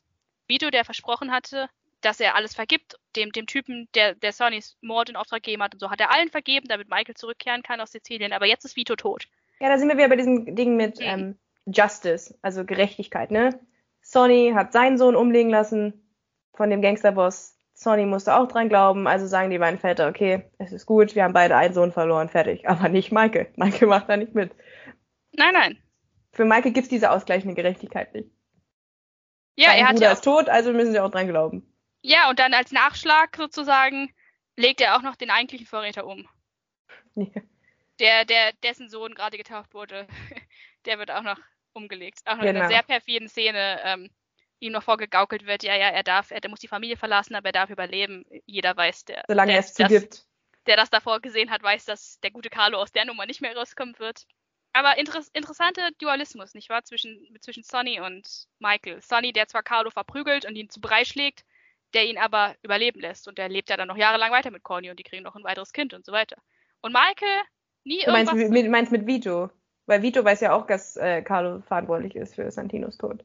Okay, nein, nein, ich meinte in dem Fall, ich meinte in dem Fall wirklich Sunny, der, der Carlo wirklich in einer Achso, sehr äh, ja, genau, äh, genau, er schlägt ihn zusammen, aber erstmal passiert Aber er nichts weiter, ihn ja. nicht. Er tötet Ja. ihn nicht. Er lässt ihn leben. Und Michael hat vorher nicht ein, eine Spur Aggression gegenüber Carlo gezeigt und war immer freundlich zu ihm und meinte so, ja, ja, du kommst jetzt mehr ins Business und ich nehme dich damit rein, du bist aus, du bist aus äh, Nevada, wir können dich da mehr involvieren.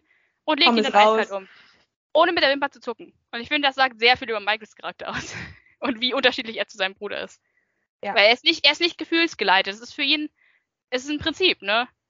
Ja. Äh, Und er deswegen bin ich ja der Meinung, der beste Pate wäre das Kind, was nicht vom Blut her verwandt ist. Du meinst Weil Tom. Tom, der Adoptivbruder, ist sowohl clever, genauso wie, wie Michael, aber er ist nicht so hartherzig, genauso wie Sonny. Deswegen glaube ich, dass Tom der beste Pate gewesen wär, wäre und deswegen auch nochmal Shootout zu Robert Duvall von allen schauspielerischen Leistungen neben den beiden Hauptdarstellern äh, war für mich seine subtile Darstellung von Tom echt richtig gut. Ich mochte seinen Charakter sehr gerne. Ich weiß ja nicht. Ich finde, die gerade die Message vom Film ist, egal wer der Pate wird, du kannst noch so ein guter Mensch sein, du kannst noch so hehre Prinzipien haben. Am Ende wirst du die verraten. Ich, ich finde, äh, das ist für mich die Message vom Film, dass Michael da reingeht, wirklich mit den besten Absichten und eigentlich nur seinen Vater beschützen will und am Ende zum eiskalten Mörder wird, weil ihn die Umstände dazu gemacht haben. Und ich denke, das hätte Tom auch passieren können. Ja, durchaus. Es hätte Tom sehr gut passieren können. Tom, Tom macht ja auch immer fröhlich mit. Also bei den ganzen Sachen. Aber ich finde schon. Nein, nein, nein, er hat eine spezielle Anwaltspraxis, ja. Er, er hat nur einen Klienten. Ja, ja, ja, ja. Deswegen äh, es ist auch kein Wunder, dass bei ihm Pferdeschädel äh, im Bett landen. mysteriös abhanden kommen. Das Ja. kann jedem passieren. Ja, ja, aber du hast schon recht. Vermutlich hätte es jeden einzelnen Charakter korrumpiert. Oder vielleicht auch nicht. Michael geht, geht definitiv den, die extra Meile von Ja, was man, Charakter. was man halt immer beachten muss bei Michael, finde ich, und das sollte vielleicht auch das Schlusswort für den ersten Teil sein, ist, wir dürfen seine Vergangenheit nicht vergessen. Er hat bei der Armee auch schon Leute umgebracht. Nur da war es halt für sein Land und jetzt ist es für seine Familie. Also er ist dem Töten jetzt nicht fremd, also gehe ich zumindest von aus. Ich weiß, wir sehen das nie, aber das war immer so mein, meine Interpretation. Naja, er, er kommt da ja rein in seiner, in seiner Marineuniform und hat 20 Orden auf der Brust. Die hat Ja. er wahrscheinlich nicht durchs Rumstehen gekriegt. Genau. Ja, es meine wird, Rede. es, wird, es wird angedeutet. Das ist ja das Clevere an dem Film. Er ist jetzt nicht das absolut subtilste, was ich je gesehen habe. Es ist nicht Haar. Also man versteht ihn. Aber er haut dich auch nicht mit, der, mit dem Zaunpfahl über. Ja. Musst das ist halt sehr bisschen angenehm. mitdenken. Du musst mitdenken, ähm, aber gleichzeitig wirst du auch nicht für dumm verkauft. So. Weil es einfach Ja. zu hoch ist, dass du da noch mitkommst. Das ist die perfekte Mischung. Finde ich auch. Es ist ein cleveres Drehbuch, aber man kommt noch mit. Und am Ende, wenn dann die Tür sich schließt, und sorry, ich muss noch kurz was über das Ende sagen, wenn du die allerletzte Szene hast und Michael steht da, jetzt mit zurückgegelten Haaren, im, im Anzug, im Arbeitszimmer seines Vaters und alle Leute küssen ihm die Hand. Und, äh, Und Kay das- sieht es von außen. und Kay, Kay sieht es von außen. Sie wollte eigentlich nur kurz einen Drink gehen. So, sie haben sich eigentlich gerade wieder versöhnt und alles ist schick. Und sie guckt von außen rein, diese Szene, und sie sieht das. Und die Tür geht zu. vor ihrem Gesicht. Und in dem Moment, wo sich die Tür schließt, wird auch der Bildschirm schwarz. Das heißt, sowohl Kay als auch der Zuschauer werden sozusagen rausgekickt. Bis hierhin und nicht weiter. Und der Rest ist jetzt strikte geheime Familiensache. Grandios. Großartig. Großartige letzte Aufnahme. Habe ich sehr gefeiert.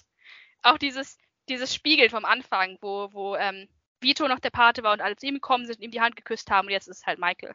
Also Ja, perfekt. Bookends nennt man sowas so. Genau, perfekter Bogen. Von, Einfach. von vorne bis hinten. Perfekt Einfach durchgeplant. Okay, ich glaube, da hab ich, haben wir jetzt genug ähm, gefangirlt über den Film. Dann ist jetzt Zeit, denke ich, äh, die Sternebewertung zu Ja, vergeben. hau raus, Milena. Willst du, dass ich anfange? Ja, ich will, dass du anfängst. Okay, ich hatte gehofft, dass du anfängst. Äh, ja, ich denke, ich habe ich hab klar gemacht, dass ich sehr begeistert bin von dem Film. Ich habe ihn zweimal gesehen tatsächlich. Ich habe ihn einmal am Anfang gesehen und dann nochmal mit dem Wissen von den anderen beiden Filmen. Und ich denke, das ist ein Film, den ich mir auch noch oft angucken werde, weil ich schon mal zweimal noch mehr entdeckt habe. Und ich glaube, das ist Du wirst Film, noch mehr entdecken. Ja. Da wird noch mehr rauskommen. Gut, er ist auch dreieinhalb Stunden lang. Muss man auch, kann man nicht alles aufnehmen beim ersten Kann Mal. man aber ganz gut, also ich habe alle Filme in zwei Teilen geguckt und Hm. kann man auch ganz gut so in der Mitte unterbrechen, in dem, Moment, wo, wo Michael nach Sizilien geht. Hm. Das quasi dann beginnt der zweite Teil des Films mit Michael als Paten. Habe ich auch gemacht, weil an einem Stück ist es, es ist nicht mal, dass es langweilig ist, aber es dauert einfach. Man steht ja doch zwischendrin mal so auf und macht was anderes. Genau. Und ich denke, deswegen wäre es ein Film, den man gut im Kino sehen müsste. So. Der eine Film hat doch sogar eine Pause. Der zweite. Ja, der zweite ist so ewig lang, dass er sogar eine Pause hat. Ich lieb's, ich wünschte, man würde es zurückbringen. Aber egal, wir waren bei der Sternebewertung. Ich, äh, ich mache es ganz kurz. Ich finde, da kann man nicht mehr viel verbessern. Ich gebe neuneinhalb Sterne. Top, top. Sehr, sehr gut. Das ist die, meine, meine höchste Bewertung in diesem Podcast. Ähm, damit habe ich sozusagen die gleiche Wertung gegeben wie an die zwei Türme. Ich denke, wenn ich sagen müsste, welchen der, der beiden Filme ich öfter und lieber gucken würde, würde ich, mein, würde mein Herz für den Herr der Ringe natürlich schlagen. Jeder, der diesen Podcast hört, weiß, dass ich großer Fan der Filme bin. Aber ich weiß nicht, beim Paten, ich wüsste wirklich nicht, was man noch besser machen könnte. Es ist, vielleicht, vielleicht gibt es noch so einen halben Punkt Abzug, weil ähm, bestimmte Sachen, wie zum Beispiel die Frauenfiguren im Film, nicht so ganz super gealtert sind. Aber das ist wirklich nur so ein Midi-Ding, was mich gestört hat. Ähm, ansonsten ist es ein Top-Film. Was sagst du? Ja. Äh, ich zück die neun. Super Film, habe ihn aber nur einmal gesehen und muss halt einen Punkt dafür abziehen, einfach, dass bei mir der Nostalgiefaktor einfach noch nicht so rein ge äh, gehen kann, wie zum Beispiel beim Herr der Ringe oder bei Star Wars. Ich habe ja bei Das Imperium schlägt zurück die 10 Sterne Wertung rausgeholt und zwar nicht, weil der Film besser ist als dieser, auf keinen Fall, aber weil ich einfach ähm, noch mehr invested bin in die Geschichte und da einfach ein Batzen Nostalgie mit reinkommt, mit dem der Paten jetzt leider noch nicht mithalten kann. Könnte ich mir vorstellen, dass der schon noch auf 9,5 hochgehen kann, wenn ich den Film öfter gesehen habe und kann jetzt auch schon mal vorwegnehmen, dass es die höchste Bewertung ist für diese, für die einzelnen Filme der Reihe. Es ist mein Lieblingsfilm von den dreien. Gut, das äh, ist ja schon mal ein sehr starker Auftakt dann für die Trilogie. Ähm, wir, wir schließen uns also dem Votum, so, Votum sozusagen der Academy an, die äh, drei Oscars an den Film gegeben hat, inklusive bester Film. Ein, ein rundum, rundum sehenswerter Film. Dann widmen wir uns Teil 2, der auch den Oscar für bester Film gewonnen hat. Es knüpft relativ nahtlos an den ersten Teil an. Wie äh, angekündigt, ist die äh, Corleone-Familie aus New York weggegangen und hat sich jetzt am Lake Tahoe niedergelassen. Und wir sehen auch gleich am Anfang schon ähm, wieder eine Familienfeier, wie so viele. Und Es zwar geht ist immer so los. Michaels Sohn Anthony, ein Ja. amerikanischer Film, Anthony, der ähm, ähm, gefilmt wird. Gefilmt. Ich bin nicht katholisch, aber ich glaube, es heißt gefilmt. Ähm, ja, und der Senator kommt vorbei und äh, alle, alle haben sich lieb und alles ist ganz schick. Bis ähm, Kay und Michael abends ähm, zusammen im Schlafzimmer sind. Das ist eigentlich ganz süß. Und bis, bis Kay fragt du, äh, wieso ist eigentlich das Fenster offen? Und wenn, wenn man die ersten dreieinhalb Stunden gesehen hat, gut, es war jetzt gerade keine Orange im Bild, aber man merkt schon. Der Todesbote, die Orange. Ist, ich, Geht ich könnte niemals Obst einkaufen. Niemals. Ich könnte- ich könnte lange- lange darüber reden, wie Obst in dieser Filmtrilogie verwendet wird. Es, ist, es hat eine ganz eigene Symbolik, es ist faszinierend. Ähm, Ja, ich glaube, beim ersten Mal war es eher ähm, Zufall. Und dann haben sie es aber beim zweiten ja, und ja, dritten dann, Teil dann, auch haben sie, dann haben sie die Orangen immer wieder zurückgebracht. Äh, vor allem Vito hat eine große Vorliebe für Obst. Ähm, man sieht die tatsächlich in diesem, im zweiten Teil auch sehr oft oben snacken. Jedenfalls, ähm, das Fenster ist nicht ohne Grund offen und dann geht auch schon die Schusssalve los und Michael und Kay werden fast, fast getötet. Äh, Michael schafft es irgendwie noch, Kay vom Bett runter zu zerren und sie zu schützen. Äh, sie überleben und kommen dem Schrecken davon, aber es ist klar, irgendjemand hat sie verraten. Irgendjemand hat hier einen Anschlag verübt auf die beiden. Und dann ist der zweite Teil größtenteils eigentlich nur noch Rache, oder? Für diese Szene. Ja. Würdest du dich dem anschließen? Klar, es, der ganze, haben, genau, der ganze Heime Rough Plot ist halt noch, ne? Wir, wir haben halt wieder das gleiche, die, die äh, Familie möchte irgendwelche Shares in Kuba aufkaufen von irgendeinem reichen Geschäftsmann, Hyman Roth. Den ja. ich großartig fand als Schauspieler, Lee Strasberg, Wahnsinn. fand ihn richtig gut. Szene. Großartiges, äh, großartiges Aber die sind alle gut in diesem Film, das ist das Schlimme. Ja, ja, da sticht keiner irgendwie negativ raus. Aber ja, es, das Imperium soll erweitert werden. Man möchte sich aufbreiten, auch, ausbreiten, auch ins Ausland. Und gleichzeitig will Michael halt Rache nehmen dafür, dass seine Familie und er in ihrem eigenen Haus angegriffen wurden. Das, das nimmt er persönlich. Es geht ja eigentlich immer nur ums Business angeblich, aber er nimmt das persönlich. Und wir sehen, wir sehen Michaels Abstieg sozusagen, wie er immer, immer brutaler wird, immer gewissenloser in seiner, in seiner Mission, die Familie wieder zu altem Glanz zurückzubringen und eben Rache zu nehmen für das, was pass fast passiert wäre, nämlich dass er seine Familie verloren hätte. Gleichzeitig gibt es aber noch einen Parallelplot. Wir sehen nämlich, wie der kleine Vito, damals noch Vito Annolini, aus Sizilien fliehen muss, weil ähm, sein Vater eine Blutfede am Hals hat und seine ganze Familie umgebracht wird und er deswegen nach New York kommen muss und äh, dort eigentlich nur als unbescholtener Bürger leben möchte, bis auch er in die Szene reingezogen wird, weil nämlich, ich glaube, es ist Clemenza, äh, sein Nachbar ihm ein paar Knarren durchs Fenster wirft. Ja, und, er passt dann auf äh, die auf. Und so schnell kann es gehen. gibt es dann einen Teppich. So schnell kann es gehen. So schnell kann es gehen. Dieser Parallelplot findet halt gleichzeitig noch statt und da können wir gleich, denke ich mal, anfangen mit. Wie hat das für dich funktioniert, dass wir gleichzeitig sozusagen die Gegenwart von Michael haben, dem neuen Paten, und dann dazu die Vergangenheit, wie Vito der alte Pate wurde? Erstmal muss ich sagen, ich verstehe den Hintergrund hinter der Sache. Und zwar gab es ja nun für den zweiten keine Buchvorlage mehr und sie wollten halt die Teile, die sie aus dem ersten Teil noch nicht verfilmt hatten, nämlich zu Vitos Hintergrundgeschichte, zumindest noch nutzen für den zweiten Teil, um zumindest eine gewisse Vorlage zu haben. Der Rest wurde ja dann neu geschrieben von Coppola und, und Puzzi. Aber ich bin kein Freund davon, einen Film zu unterteilen in einerseits soll das Sequel sein und einerseits soll das Prequel sein.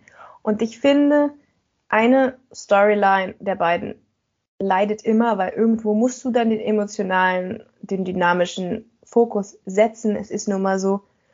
Und deswegen bin ich kein großer Fan der Sache.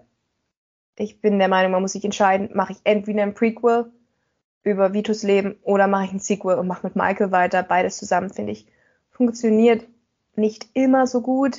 Muss aber sagen, dass der zweite Teil von dem Paten es noch ganz gut unter einen Hut bekommen hat. Da habe ich andere Sachen gesehen, da war es deutlich schlechter.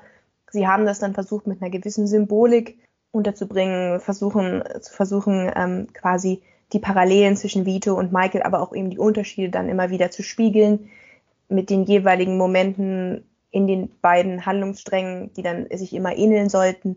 Also sie haben es versucht, zumindest erzählerisch, symbolisch miteinander zu verbinden, aber es fühlt sich halt immer trotzdem so an, als wirst du aus der einen Sache wieder rausgerissen. Also ich, für mich war es so, dass ich der Meinung war, der Sequel-Plot war wichtiger, also der Plot, wo es um Maike ging, um seine weitere Entwicklung als Paten und am Ende seinen Rachefeldzug und habe mich dann immer rausgerissen gefühlt, wenn ich bei Vito dann doch wieder gelandet bin. Und ja, vielleicht kannst du mal deine Meinung dazu sagen, aber ich finde, es ist gut gelungen, keine Frage, aber es ist einfach nicht meine Lieblingsart, Geschichte zu erzählen. Ich, ich mag es lieber, wenn der Fokus wirklich bei einer Sache ist. Ein paar Rückblinken, Blenden, da sage ich gar nichts gegen, aber ich meine, es war ja schon ein Viertel, ein Drittel des Films, der sich dann eben um Vito gedreht hat. Und ich hatte immer das Gefühl, ich wurde aus der Geschichte von Michael Corleone rausgerissen. Und da sind wir eben wieder bei dem Bild aus dem ersten Teil. Der erste Teil war die Machtübergabe, der Staffelstab wurde übergeben. Und deswegen hätte ich jetzt Vito als, wie Vito Vito geworden ist, nicht unbedingt gebraucht. Es hat mich auch nicht gestört, aber ich war mehr investiert in den Plot von Michael. Wie war es bei dir? ein bisschen anders. Unter anderem, weil ich wusste, dass der zweite Film so ablaufen wird. Ich habe tatsächlich erwartet, dass noch mehr Vito-Content reinkommt. Ich hätte mir auch einen ganzen Film angeguckt, wie Robert De Niro in äh, New York Genau, seine ein Gang aufbaut. Äh, eine ganze Spin-off über Vito hätte ich sofort geguckt, weil ich finde Vito als Charakter super interessant. Der hat ganz viel Potenzial, hätte auch den ganzen ersten Film dominieren können. Gut, so war die Story nicht aufgebaut, aber ich fand seinen Charakter wirklich einer von denen, aus denen man gut noch ein Spin-off machen kann. Wie ist er so geworden? So Ähm, wäre es heute auch ist- gemacht worden. Ziemlich sicher. ja, wie ist dieser empathische, liebende Familienvater zum Mafia-Boss aufgestiegen? Und das sehen wir jetzt halt nur so in Ansätzen. Und ich finde, mit den Mitteln, die dieser Film hat, ist es gut umgesetzt. Ich finde zum Beispiel Robert De Niro perfekt gecastet ähm, in seiner Rolle. Ich finde, Vito als Charakter, der nicht sonderlich viel redet, braucht einen guten Schauspieler, der viel mit seiner Mimik ausdrücken kann. Ähm, und der mit wenigen Worten sehr viel ausdrücken kann. Und da ist Robert De Niro sehr gut äh, gecastet. Ich muss sagen, irgendwie, ich, ich hatte nicht mal mehr so wirklich auf dem Schirm, wie gut Robert De Niro eigentlich ist als Schauspieler, weil ich ihn immer nur, ich kenne halt nur den alten Robert De Niro ähm, aus unserer Generation, der in einigen, sagen wir mal, qualitativ fragwürdigen äh, Filmen in letzter Zeit mitgespielt hat. Und zu sehen, wie dieser Mann halt wirklich schauspielert und dass der, dass der mal einer von den ganz Großen war, war nochmal so ein Wake-up-Call für mich. Ähm, deswegen, das hat mich wirklich geflasht, seine Performance. Und deswegen finde ich auch, das ist jetzt das Ende, das Ende von meinem Plädoyer, dass er den Oscar für bester Nebendarsteller zu Recht bekommen hat. Wo sicherlich einige Leute mir widersprechen würden. Gerade in Anbetracht der Tatsache, dass Al Pacino keinen Oscar für dieses Film gekriegt hat. Äh, Ja, und das ich- ist die große Ungerechtigkeit der Sache, finde ich. Also wenn Mich- Al Pacino keinen Oscar kriegt, dann kriegt sollte Robert De Niro auch keinen kriegen. Aber das ist nur meine Meinung. Ja, ich weiß Weil besser gesagt, war die jetzt nicht die Darstellung, fand ich jetzt persönlich. ja, aber wahrscheinlich dann die von dem Typen, der 1975 den Oscar für beste Hauptdarsteller gekriegt hat. Ich weiß gerade nicht mehr aus dem Kopf, wer es war. Ich werde es ich werd's rausfinden. Aber ja, was ich, was ich jedenfalls ursprünglich sagen wollte, ist, dass es mich nicht gestört hat. Die, ähm, die, die Flashbacks tatsächlich, muss ich sagen, habe ich mich immer gefreut. Ich bin auch eigentlich kein Mensch, der Flashbacks sonderlich mag, aber ähm, ich, ich, es waren tatsächlich meine Lieblingsteile im Film. Interessant, wie unterschiedlich man den. Film sehen kann. Ich war halt viel mehr investiert, äh, ich habe mich halt viel mehr interessiert an der Gegenwartsgeschichte. Weil das Alte ist halt Vergangenheit und ja, das kann vielleicht noch mal ein bisschen was gerade rücken. Es wäre vielleicht interessant gewesen, wenn Vito in der Gegenwart auch noch in diesem Film gewesen wäre. Aber das ist ja nun mal nicht. Wir kriegen also Infodump über einen Typen, der schon längst tot ist in der Zeitlinie, in der wir uns eigentlich befinden. Und ich fand es auch um kein, um Gottes Willen nicht schlecht, was Robert De Niro gemacht hat. Ich fand es sehr interessant, wie er versucht hat, diese typische italienische Gestik ähm, reinzubringen, die vielleicht auch ein bisschen klischee-mäßig ist, aber es hat mir gut gefallen. Dann, ja, und alle seine Dialoge sind auf Sizilianisch. ja, Er musste in der Sprache schauspielern, die er nicht mal wirklich beherrscht, also ja, gar nicht beherrscht. wobei ich Äh, gelesen habe von vielen Sizilianern, dass es auch wirklich grauenvoll war, aber es gibt trotzdem Punkte dafür, dass er es probiert hat und dass er das hinbekommen hat. Aber ja, die, Inter äh, die Meinung im Internet von Leuten, die das angeblich wirklich sprechen, war, war nicht ganz so positiv. ja gut, Aber das kann ich nicht beurteilen. Ich kann Ja. nur beurteilen, wie er seine Lines gesagt hat. das kann ich auch äh, nicht beurteilen. Das müssten wir wirklich jemanden fragen, der aus Sizilien stammt und diesen Dialekt sprechen kann. Weil ich kann tatsächlich sogar ein Stück weit Italienisch, also ein bisschen, und ich habe trotzdem fast nichts verstanden, weil der sizilianische Dialekt dann, Dialekt dann doch nochmal ein bisschen anders ist. Aber ja, also ich fand es wirklich gut. Ich fand auch sehr schön, dass er versucht hat, die Brücke zu schlagen zu Marlon Brandos Vito. Also die Art und Weise, wie er die Lines, also seine Zeilen gesprochen hat, wann er eingesetzt ist mit seiner, wenn er was gesagt hat. Äh, ja, nur dann noch irgendwie so eine Art jugendlicher Charme, der dann noch eben mitschwang, den der alte Vito dann eben nicht mehr hatte. Und wie gesagt, es ist total faszinierend, dass sie beide für diese Rolle den Oscar bekommen haben. Einmal der alten und einmal der jungen Version. Ich glaube auch nicht, dass es sowas je wieder geben wird.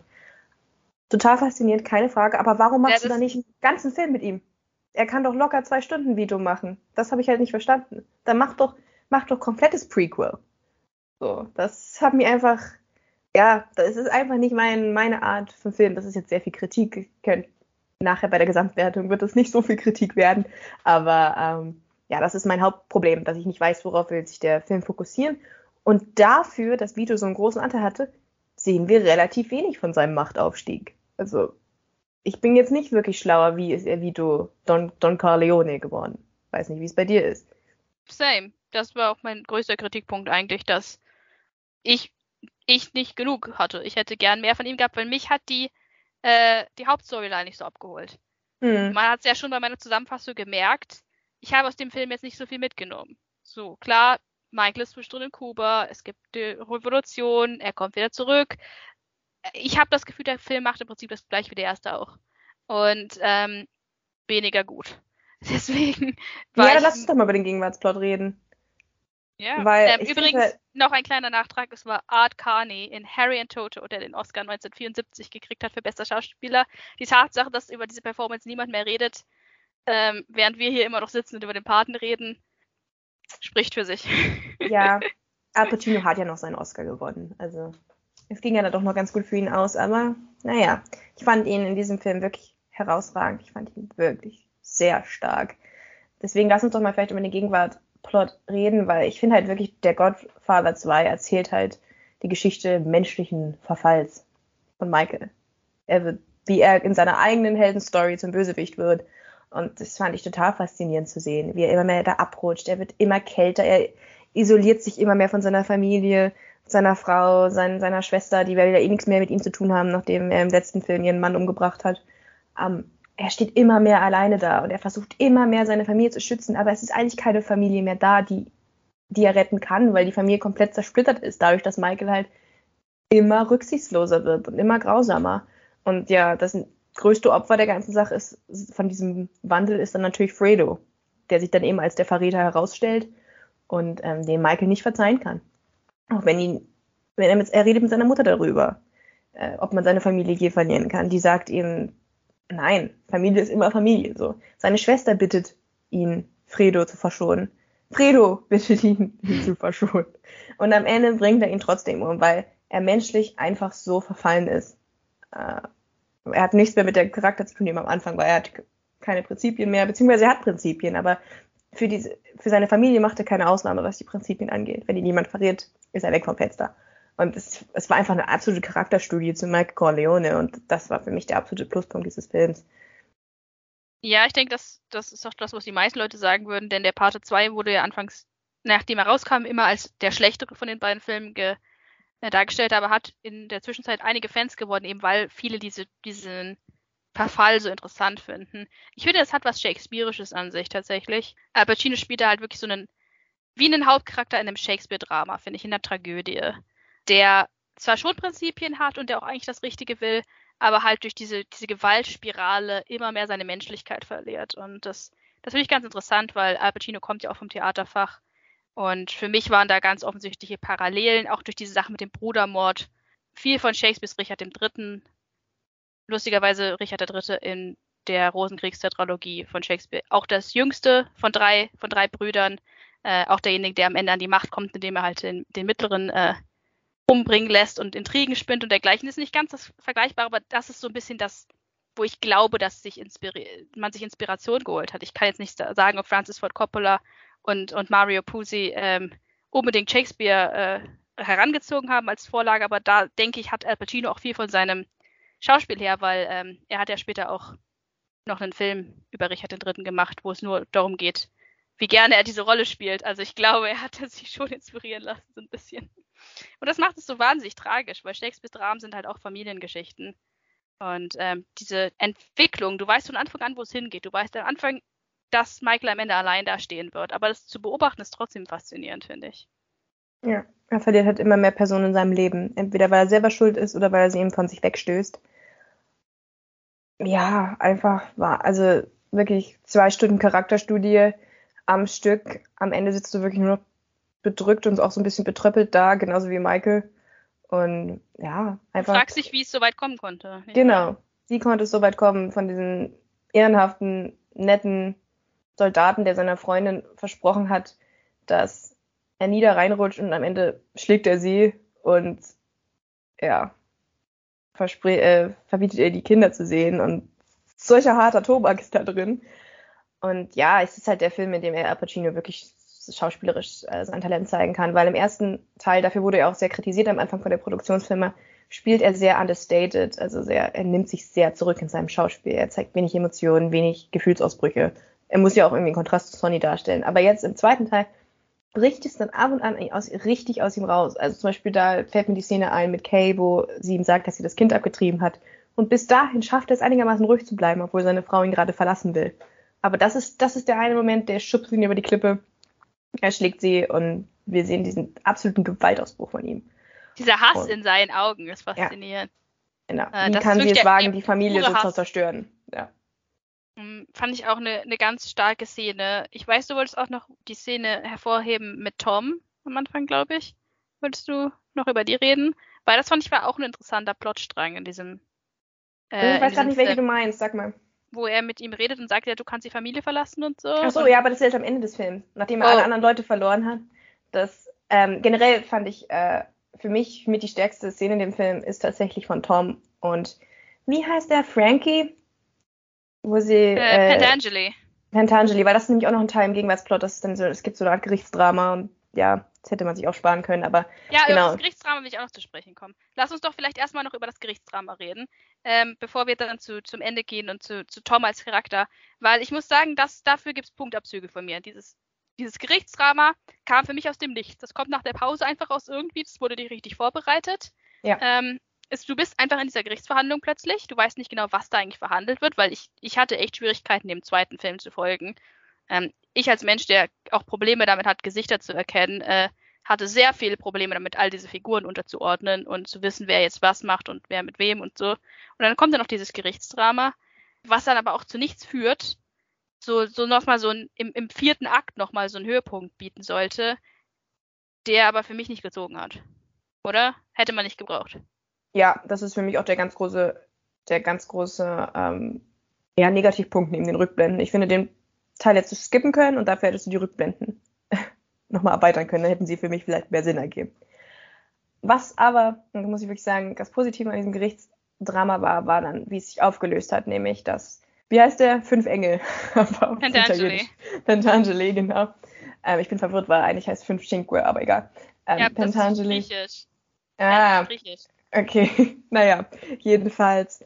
Ähm, und die Szene fand ich halt wirklich stark, wo unter der Hand quasi ausgemacht wird, wie Frankie sich jetzt umbringen soll, genau, damit äh, seine Familie gesichert wird, aber damit Michael ihn gleichzeitig auch aus dem Weg schafft. Und die Art und Weise, wie, wie Robert Duvall diese Szene im, Gef äh, im Gefängnis schauspielert, zusammen mit dem guten Schauspieler von Frankie, den ich gerade nachschlage, nebenbei, äh, Michael wie Getzo, das ist herzzerbrechend, weil, wie gesagt, beim ersten Film habe ich noch nicht so wirklich erkannt, dass die Dialoge teilweise zweideutig sind, aber diesmal saß ich halt vor der Szene und habe gesagt, okay, alter Schwede, jetzt, jetzt machen sie wirklich Nägel mit Köpfen, jetzt reden sie gerade darüber, wie, wie Frankie sich jetzt am besten aus dem Weg schafft äh, und tarnen das, indem sie über das alte Rom sprechen und so. Und das war für mich wirklich eine sehr eindrückliche Szene. Und dann auch wenn, wenn Tom am Ende weggeht und sagt, ja, adieu, das heißt auf Nimmerwiedersehen, da weißt du schon, okay, der gute Frankie, das war es jetzt leider. Und er war leider ein Opfer der ganzen Intrige mit Hyman Roth, weil er hat eigentlich nichts falsch gemacht.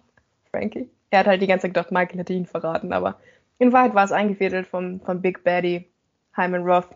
Da sieht man auch, ja, was für ein Opfer es geben kann in, in der Mafia. Ich muss auch Robert Duvall nochmal hervorheben als Schauspieler. Ich fand auch im ersten Teil die Szene ganz, ganz stark, wo er als Geisel genommen wurde. Und mm. ähm, Solozzo ihm gesagt hat, dass sein Vater tot ist.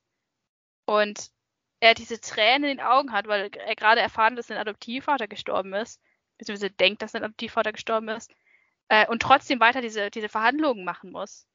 Und du ja. merkst, wie er um Kontrolle ringt, fand ich ganz, ganz stark gespielt von ihm. Äh, ja, er hat immer mal wieder so Momente, wo er wirklich scheint, aber sein Charakter kriegt nie genug Platz, dass er sich wirklich entfalten kann. Das finde ich sehr, sehr schade einfach.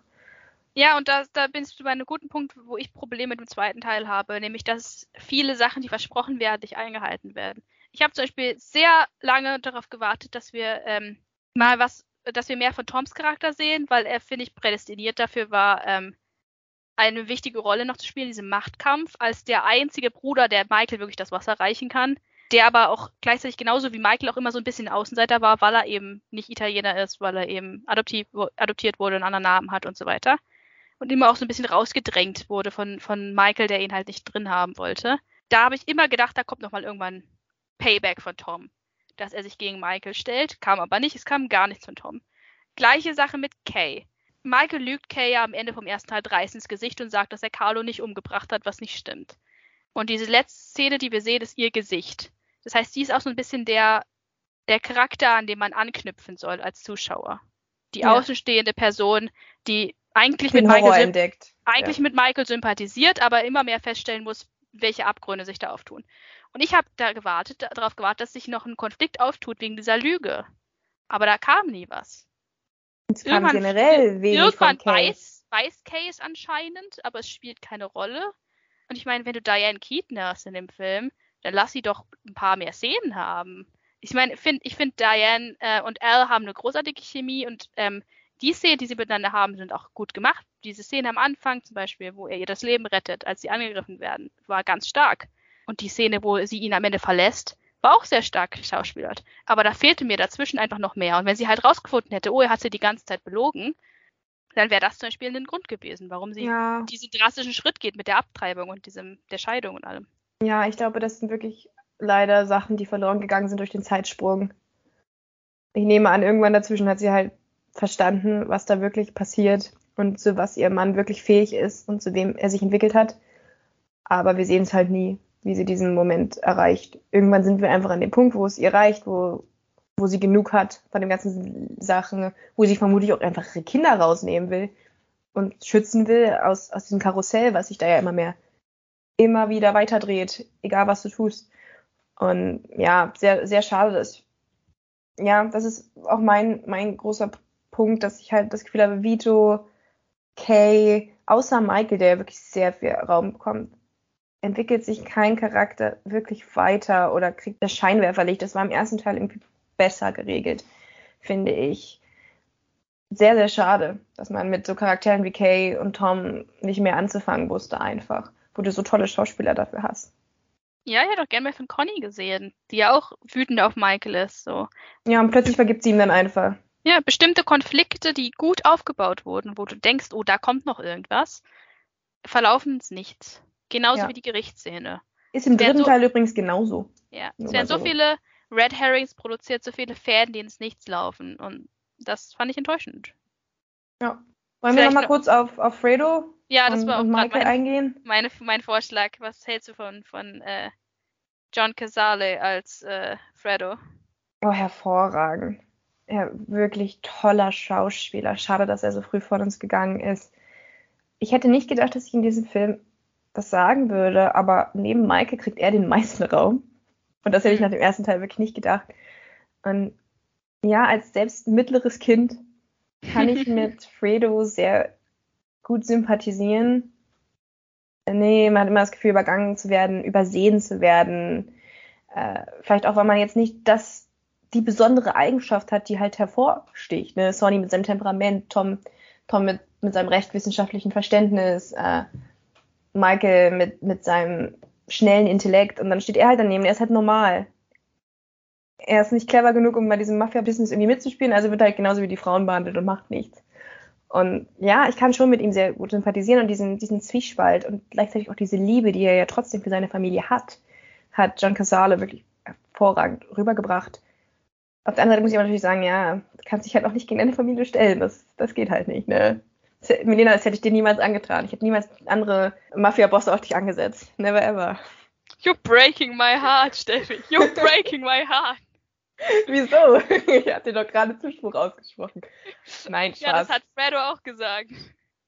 ja, ja. Ganz, ganz tolle, ganz tolle Szene, wo er da auf der, diese Party-Szene, wo er ihn auf den Mund küsst und sagt, You're breaking my heart, I know it was you. Ah, schön. Ja, und gleichzeitig spielen sie noch für, für die Leute drumherum. Aber gleichzeitig zeichnet er ihn auch gleich mit diesem, mit diesem Judas-Kuss. Ja. Tolle Szene. Und brandmarkt ihn für den Tod. Oh ja. Und dann läuft er weg. Und du weißt halt auch den ganzen Film über nicht, wird Michael ihn umbringen oder nicht. Die gan- Also es gibt Szenen, wo du denkst, das wird dann auch mal schön mit dem Licht inszeniert, wenn er im Dunkeln sitzt und darüber nachdenkt, ähm, okay, jetzt ist er endgültig dem Bösen verfallen, er wird seinen Bruder sowas von meucheln. Und dann gibt es wieder so andere Szenen, wo du denkst, okay, jetzt zeigt er vielleicht doch ein bisschen Gnade und stellt die Familie dann doch über seine Prinzipien. Und das, die, der ganze Film geht eigentlich zumindest im zweiten Teil nur noch darum, bringt er Fredo um oder nicht. Naja, wir wissen das Ende. Ja, das ist, ist, ist ein netter Punkt, den du ansprichst mit der Beleuchtung, weil dieser ganze Film ja in so ein so untersättigt ist und in so ein gelbliches Licht irgendwie getaucht ist. Und dann ähm, mit dem Licht so ein bisschen gespielt wird, vor allem in den Szenen, die drinnen spielen, wo äh, man immer gucken kann, aus welcher Richtung das Licht kommt und meistens Michael wirklich so eine Seite ins Helle getaucht wird, eine Seite ins Dunkle, um seinen, seinen inneren Zwiespalt ähm, ja, zu zeigen. Den inneren Kampf. Was, was sie übrigens beim Vito auch schon gemacht haben, wobei ihnen da auch Marlon Brandos Gesicht zu Hilfe gekommen ist, weil Marlon Brando einfach von sich aus schon diese Schatten im Gesicht hat. Äh, das hat Al Pacino jetzt nicht so, deswegen haben sie es bei ihm ein bisschen künstlich gemacht, aber es fand ich eine schön, schöne Kontinuität zwischen den Filmen, äh, wie mit dem mit Licht und Schatten gespielt wird in den wichtigsten Szenen.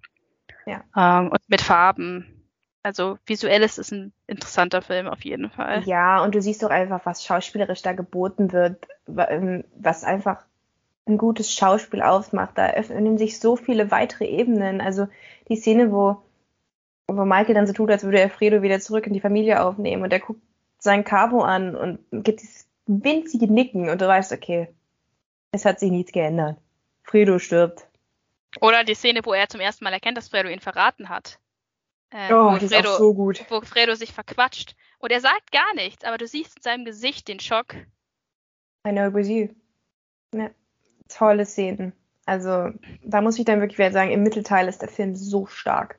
Da, wenn sie auf Kuba sind, so viele gute Szenen. Davor auch dieses herzliche Gespräch noch zwischen Fredo und, und Michael, äh, wo sie, wo Fredo auch sagt, warum haben wir das nicht früher gemacht? Und das ist eine meiner ja Lieblingsszenen. Du weißt ja schon in dem Moment, okay, er hat ihn verraten, weil es davor diesen ominösen Telefonanruf gab. Und mhm. Du denkst dir auch, denkst Moment genauso wie Fredo, oh Mann, wenn, wenn Michael ihm vorher mal ein bisschen Respekt und Menschlichkeit äh, entgegengebracht hätte, dann hätte er sich vielleicht nicht zu diesem Schritt gesehen. Zumal ich auch nicht glaube, dass Fredo ihn wirklich umbringen wollte. Ich glaube, er hat intellektuell einfach die, ja. die Sache nicht überblickt. Also ich glaube nicht, dass er ihn umbringen wollte. Er hat das ja auch mit Pauli im ersten Teil nicht geblickt. Der ist einfach nicht die hellste Kerze auf der Torte. Aber ja. die, die Szene fand ich auch schön, weil ähm, ein Aspekt, den wir bei den Filmen noch gar nicht angesprochen haben, den ich aber sehr wichtig finde, ist der Humor. Und ähm, das war auch einfach eine witzige Szene zwischen den beiden Brüdern, wo, ähm, also eine meiner Lieblingslines war einfach, wo ähm, Fredo Michael gefragt hat, was Banana Daiquiri heißt auf Spanisch. Und er so, Banana Daiquiri. das fand ich einfach so witzig. Gut, das war auch dazu da, um den, den Unterschied zwischen den beiden Brüdern zu yeah. zeigen. Der eine ist nicht der hellste, der andere ist sehr schlau. Der eine schlürft Cocktails, der andere trinkt sein Mineralwasser. Ähm, ist übrigens sehr auffällig, dass in den Filmen Michael fast nie Alkohol trinkt. Er ist immer in, in Control. Aber ich fand es auch einfach lustig, wie sie da halt zusammensaßen und einfach nur gequatscht haben, wie, wie Brüder eben. Und immer ja, nur dass es da halt um Tod und, und mögliche Mordanschläge ging. Aber ja, eigentlich war es eine ganz normale das Szene. Ist das, das, ist halt diese Familie, Steffi. Das machen die halt bei einem, beim Cocktail. Ähm, Oder beim ja, Essen halt. Es ist doch immer irgendwie gesprochen beim Essen. Immer gegessen ist halt so, so ein Klischee, ne? Über, über italienische Familien. Dann wird halt über der Bolognese oder den Cannoli über Mord geredet. Also es ist schon sehr klischeehaft. Aber äh, gut, Francis Ford ist ja auch von den Italienern gemacht. Also. Francis Ford Coppola hat es äh, geschrieben. Who, who are we to criticize? Aber jedenfalls der Humor, den Humor finde ich immer großartig in den, äh, in ja, den Filmen. Halt oftmals makaber so, aber. Aber auf, aber ja, auch auf so eine subtile Art. Ich finde, da wird auch immer schön mit Schnitten gespielt. Gerade im ersten Teil finde ich das, das herrlich, wenn, wie, wie halt diese Schnitte zum Teil eingesetzt werden, wenn, wenn Michael zum Beispiel zu seiner Freundin fahren will und sich dagegen wehrt, dass, dass man ihm irgendwie einen Bodyguard da anhängen will. Und, und Sonny, weißt du, das Gespräch ist schon vorbei und Sonny sagt noch zu Clemenza, schick trotzdem jemanden mit ihm mit. Und da kommt so ein Cut und du siehst dieses Auto, wie so diese zwei Mafia-Bonzen vor drin sitzen und auf der Rückbank so ganz klein zusammen sitzt Michael und guckt angesäuert. Ja. Daraus, sich, daraus gibt sich so viel Humor. Ähm, das hast du auch im zweiten Teil zum Teil noch. Wenn Leute Michael halt nicht so ganz ernst nehmen, weil er halt der Jüngste ist, weil er der Kleinste in der Familie ist. Ähm, ist auch immer schön, Al Pacino zu sehen, ähm, wie er kleiner ist einfach als Diane Keaton. Äh, in ja, den ganzen, wie es über ihn Vertrag, was auch lustig ist. Ich meine, die beiden waren auch in echt zusammen, aber einfach die Tatsache, dass er halt so, so klein wirkt und die Leute ihn halt immer noch mit Mikey ansprechen, auch als er schon der, der Godfather ist, ähm, gibt sich immer so, so eine schöne, so eine schöne, lustige Familienatmosphäre, die dann sehr schnell ins Düstere umschwingt, wenn man sieht, was diese Familie sich gegenseitig antut. Ja. Und da war diese Cocktail-Szene für mich so symbolisch irgendwie mit, mit Fredo und äh, Michael. Äh, die da sich auch gegenseitig die Bälle sehr schön zugespielt haben, die beiden Schauspieler. Ja, ich weiß nicht, ich habe sonst gar nicht mehr so viel zu dem zweiten Teil zu sagen. Äh, Ich er, auch nicht. er begibt sich dann auch wieder in so bestimmte alte Gewässer. Am Ende gibt es wieder ein großes Massaker, wo wieder alle umgebracht werden, die äh, Probleme gemacht haben. Inklusive der große Bösewicht. Genau, Frankie bringt sich selber um. Frankie wird zum Selbstmord getrieben. Äh, Ja, Hyman Roth stirbt. Ich finde Hyman Roth auch großartig, wie er die ganze Zeit. Das ist ja auch die große Frage des Films. War Hyman Roth wirklich krank? Oder hat er es die ganze Zeit nur gefaked, um angreifbar zu wirken? hm. Michael geht ja davon aus, dass er aber nicht wirklich krank war, aber ich fand das. Er denkt, er lebt für immer, ja. Ja, ja.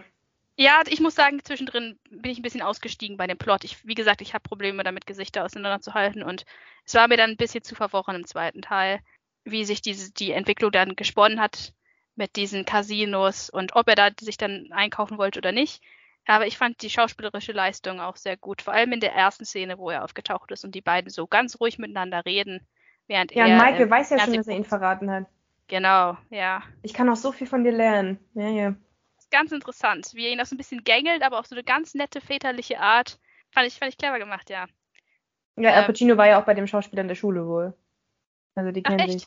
Mhm, Ah. Lee Strasberg und äh, äh, ähm, der gute Schauspieler von Hyman Roth, Lee, ist, gilt, glaube ich, sogar als Begründer des Method Actings, was Al Pacino ja auch betreibt. Also, Ich ziehe meinen Hut. Ich meine, der war perfekt in der Rolle. Besser geht's nicht. Ähm, genauso wie Michael auch, ähm, was ich auch immer faszinierend finde, ähm, diese Stimme, dieses ganz ruhige, sanfte in seiner Stimme. Das hatte die, der Schauspieler von Hyman halt auch, was sie super bedrohlich wirken lässt. Viel Ja. mehr, als wenn sie rumschreien würden. so wie Sony, ja. Ja, Kann Sonny, ernst nehmen. niemand nimmt Sonny ernst, äh, der Arme. Ja, noch ein Wort vielleicht zum Ende. Äh, die Geburtstagsszene. Nachdem Oh. dann der, der gute Fredo dann äh, beim, beim Angelausflug, ist auch so, so fies, ne? Das Kind sitzt schon im Boot, ne? Und dann wird's rausgezogen. Der, der kleine, der kleine Neffe Anthony sitzt, äh, Anthony, sorry, amerikanischer Film, sitzt schon im Boot und dann wird er noch rausgezogen, weil sie schon wissen, Fredo wird von diesem Angelausflug nicht zurückkehren. Ja, und vorher hat er die ganze Zeit seinen Sohn auf Fredo angesetzt, um mit ihm zu bonden.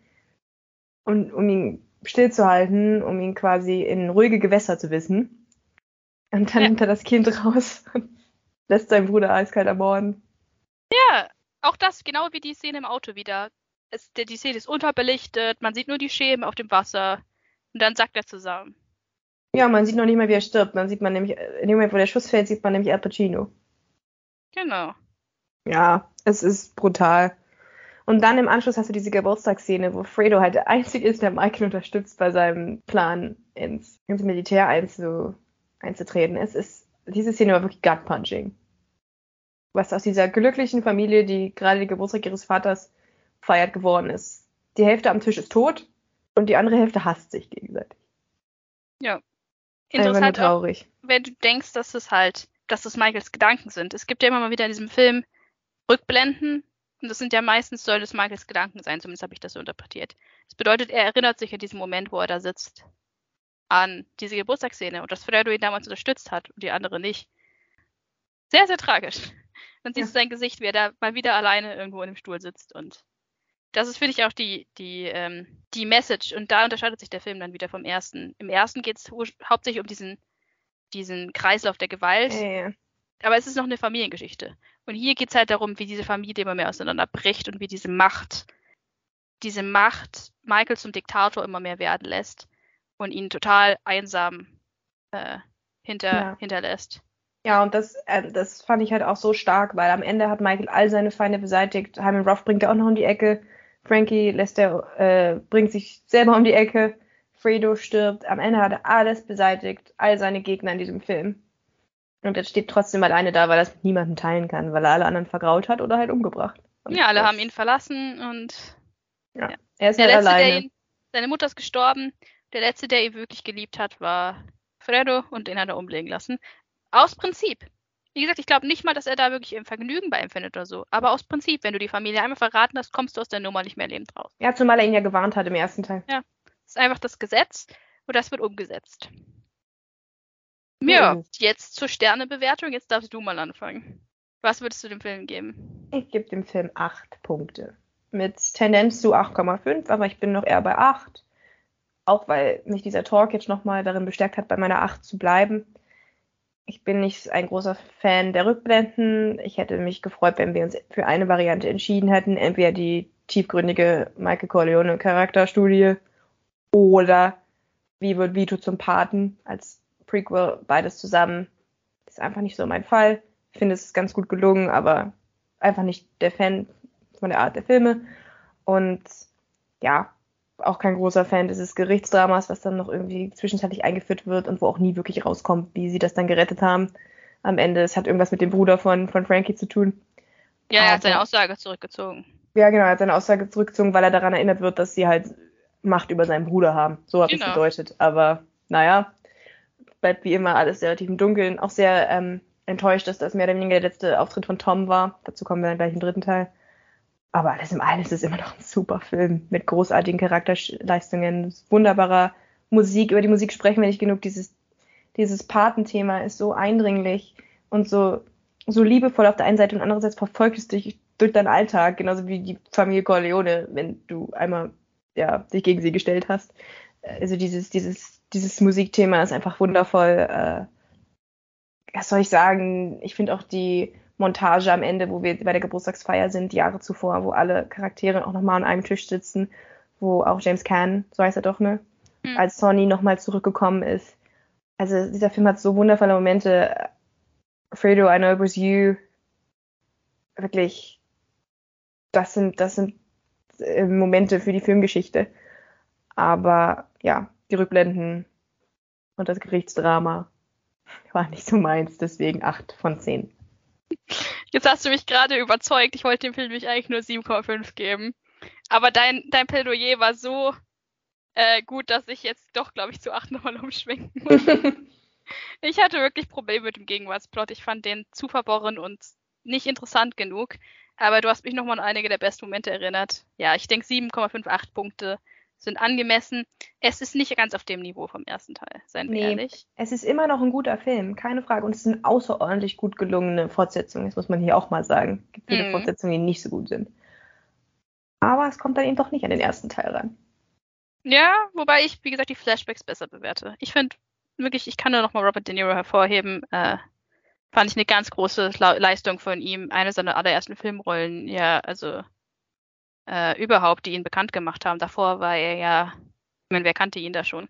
Ja, es ist mir halt zu brockenhaft, aber das habe ich ja schon hm. gesagt. Ne? Es wird mir immer wieder was hingeworfen, so, so eine Spanne von, von Momenten in seinem Leben, aber es ist für mich nicht verflochten genug mit, mit seiner Story innerhalb des Films oder auch mit der anderen Story. Es ist mir einfach, es wirkt mir zu, ja, als es, es wirkt mir halt so, als würde ich rausgerissen werden in dem Moment.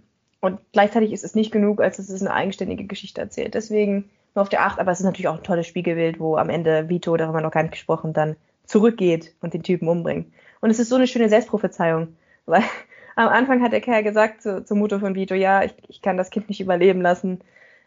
Es wird eines Tages zurückkommen, um mich selbst umzubringen. Und so ist es dann auch. Ja, Kreislauf der Gewalt. Ja. Wir sind wieder bei dem altbewährten Konzept, aber es wird immer wieder gut umgesetzt. Keine Ahnung, ich hätte noch mehr über die Flashback reden können. Ich fand die Flashback sehr gut, aber manchmal, manchmal ist es so. Guckt den Film am besten selbst, wenn ihr ihn noch nicht gesehen habt. Nun müssen wir ähm, zu Teil 3 übergehen und uns ein bisschen sputen. Teil 3 ja, ist. Der ist zehn Jahre später erst entstanden. Oder noch mehr, 15 Jahre später. 16, um genau zu sein. Ähm, ja, ich glaube, also man weiß es natürlich nicht zu 100 Prozent, aber wenn man dem, was so über den Paten geschrieben wurde, Glauben schenken darf, dann sollten diese Filme ursprünglich nur eine Duologie sein. Und ähm, als dann äh, Francis Ford Coppola äh, finanziell nicht mehr so gut gestellt war, dachte er sich so, hm, welchen Film könnte ich auf jeden Fall machen, der ein garantierter Erfolg wird. Und dann dachte er, okay, wir machen nochmal einen dritten Teil von Paten, weil die ersten beiden Filme waren sehr erfolgreich. Und so sind wir an der Pate Teil 3 gekommen, oder wie er jetzt heißt, der Pate Coda, The Death of Michael Corleone, weil Francis Ford Coppola noch eine neue Schnittfassung rausgebracht hat. Erst die, vor ein paar Jahren. Die aber nicht wie der Snyder Cut irgendwie länger ist, sondern tatsächlich kürzer. Er hat ein bisschen was rausgeschnitten. Ob das den Film gerettet hat, ich weiß nicht. Ich habe nur die alte Fassung gesehen. Deswegen, wir reden hier über der Pate Teil 3 und nicht der Pate Coda oder was auch immer das sein soll. Ja, äh, ich meine, dafür, dass der Film 16 Jahre später spielt, hat sich jetzt nicht so viel verändert. Es sind ein bisschen mehr als fünf Jahre vergangen. Die Familie Corleone ist immer noch nicht wirklich legit. Entgegen allem, was Michael Kay damals versprochen hat. Michael macht immer noch irgendwelche shady Deals im Hintergrund in seinem kleinen Hinterstübchen. Gut, er möchte jetzt legitim werden. Er möchte, er ist so gut wie draußen. Er hat die Familie einigermaßen in äh, legitime Fahrwasser gebracht, aber ganz so, ganz so raus aus dem Milieu ist er dann doch nicht, wie er möchte. Ja, er wird ja auch wieder gleich reingezogen.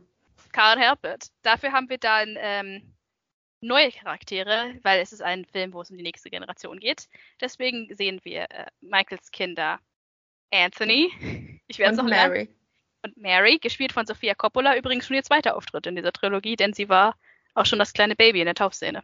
Ähm, Ja. Francis, Francis Ford Coppolas Tochter, obviously, weil Francis Ford Coppola noch nicht genug andere Familienmitglieder untergebracht hat. Ähm, sein Vater hat die Filmmusik geschrieben und seine Schwester ist Conny, aber egal, seine Tochter macht auch noch mit. Für Nikolas hat er leider keinen Platz mehr. Für, für den armen Nicholas war kein Platz, aber der war damals auch noch zu jung. Genau, Sophia Coppola eingesprungen, weil Winona Ryder ausgestiegen ist, kurz vor dem Dreh. Ja, also wir sehen Anthony und Mary und wir sehen, viele von den anderen Kindern wurden rausgecuttet. Aus irgendeinem Grund läuft noch Toms einer Sohn rum, Aber auch Und- nur so in Alibi-mäßig in zwei Szenen als, um, als um, den, um, den, um den Vatikan-Plot zu verbinden. Aber dafür kriegen wir ein uneheliches Kind von, ähm, von Sonnys alter Geliebter. Äh, Das Kind, was auf der Ho Hochzeit in der ersten Szene ge- angeblich äh, entstanden ist. Stand irgendwo, als ich mich für diesen Podcast äh, ich meine, ich habe schon noch informiert ge- habe. doch gecheckt, dass es die gleiche Frau ist, aber dass das Kind auf der Hochzeit entstanden ist, okay. Äh, von mir aus. Ähm, ja, es ist Andy Garcia. Das Kind heißt Vincent, äh, spielt eine große. Rolle in dem Film. Vin Vincenzo Mancini oder so, genau. Mein Lieblingscharakter in diesem Film. Interessant. Ich habe noch nie jemanden gesehen, der freiwillig da rein will in dieses Gewerbe, aber okay. Du hast, wenn, er da, wenn er niemanden, dafür lebt. Du hast auch noch niemanden gesehen, der jemand anderem ein Ohr abgebissen hat. Ja, auch eine herrliche Szene. Vincent, Vincent macht das möglich. Äh, ja, Vincent möchte unbedingt ins Familiengewerbe einsteigen. Vincent hat so ein bisschen den Part von Tom übernommen. Er gehört nicht wirklich dazu, aber irgendwie ist er schon Teil der Familie. Er darf mit Ähm, aufs Foto. Wichtiges, wichtiger Hinweis, ja. Die Leute, die aufs Foto kommen, muss man beachten. Michael nimmt ihn mit aufs Foto, so wie er damals ja auch Kay mit aufs Foto genommen hat. Äh, ja, was, was kann man über den Teil sagen? Äh, Es geht los mit Corleone- einer Party, wie immer. es geht los mit einer Party, wie immer. Michael hat sich ein bisschen verändert in den 16 Jahren. Er ist jetzt mehr in Touch mit seinen Gefühlen, äh, interessanterweise. Seine Kinder, seine Kinder hat er jetzt doch zu Kay gegeben, nachdem er ihr angedroht hat im zweiten Teil, dass er sie nie wiedersehen wird. Ähm, dass sie sie nie wiedersehen wird. Gesch- Seine Kinder ähm, haben so ein geteiltes Verhältnis. Mit Mary kommt er ganz gut aus. Anthony ist nicht so ein Fan.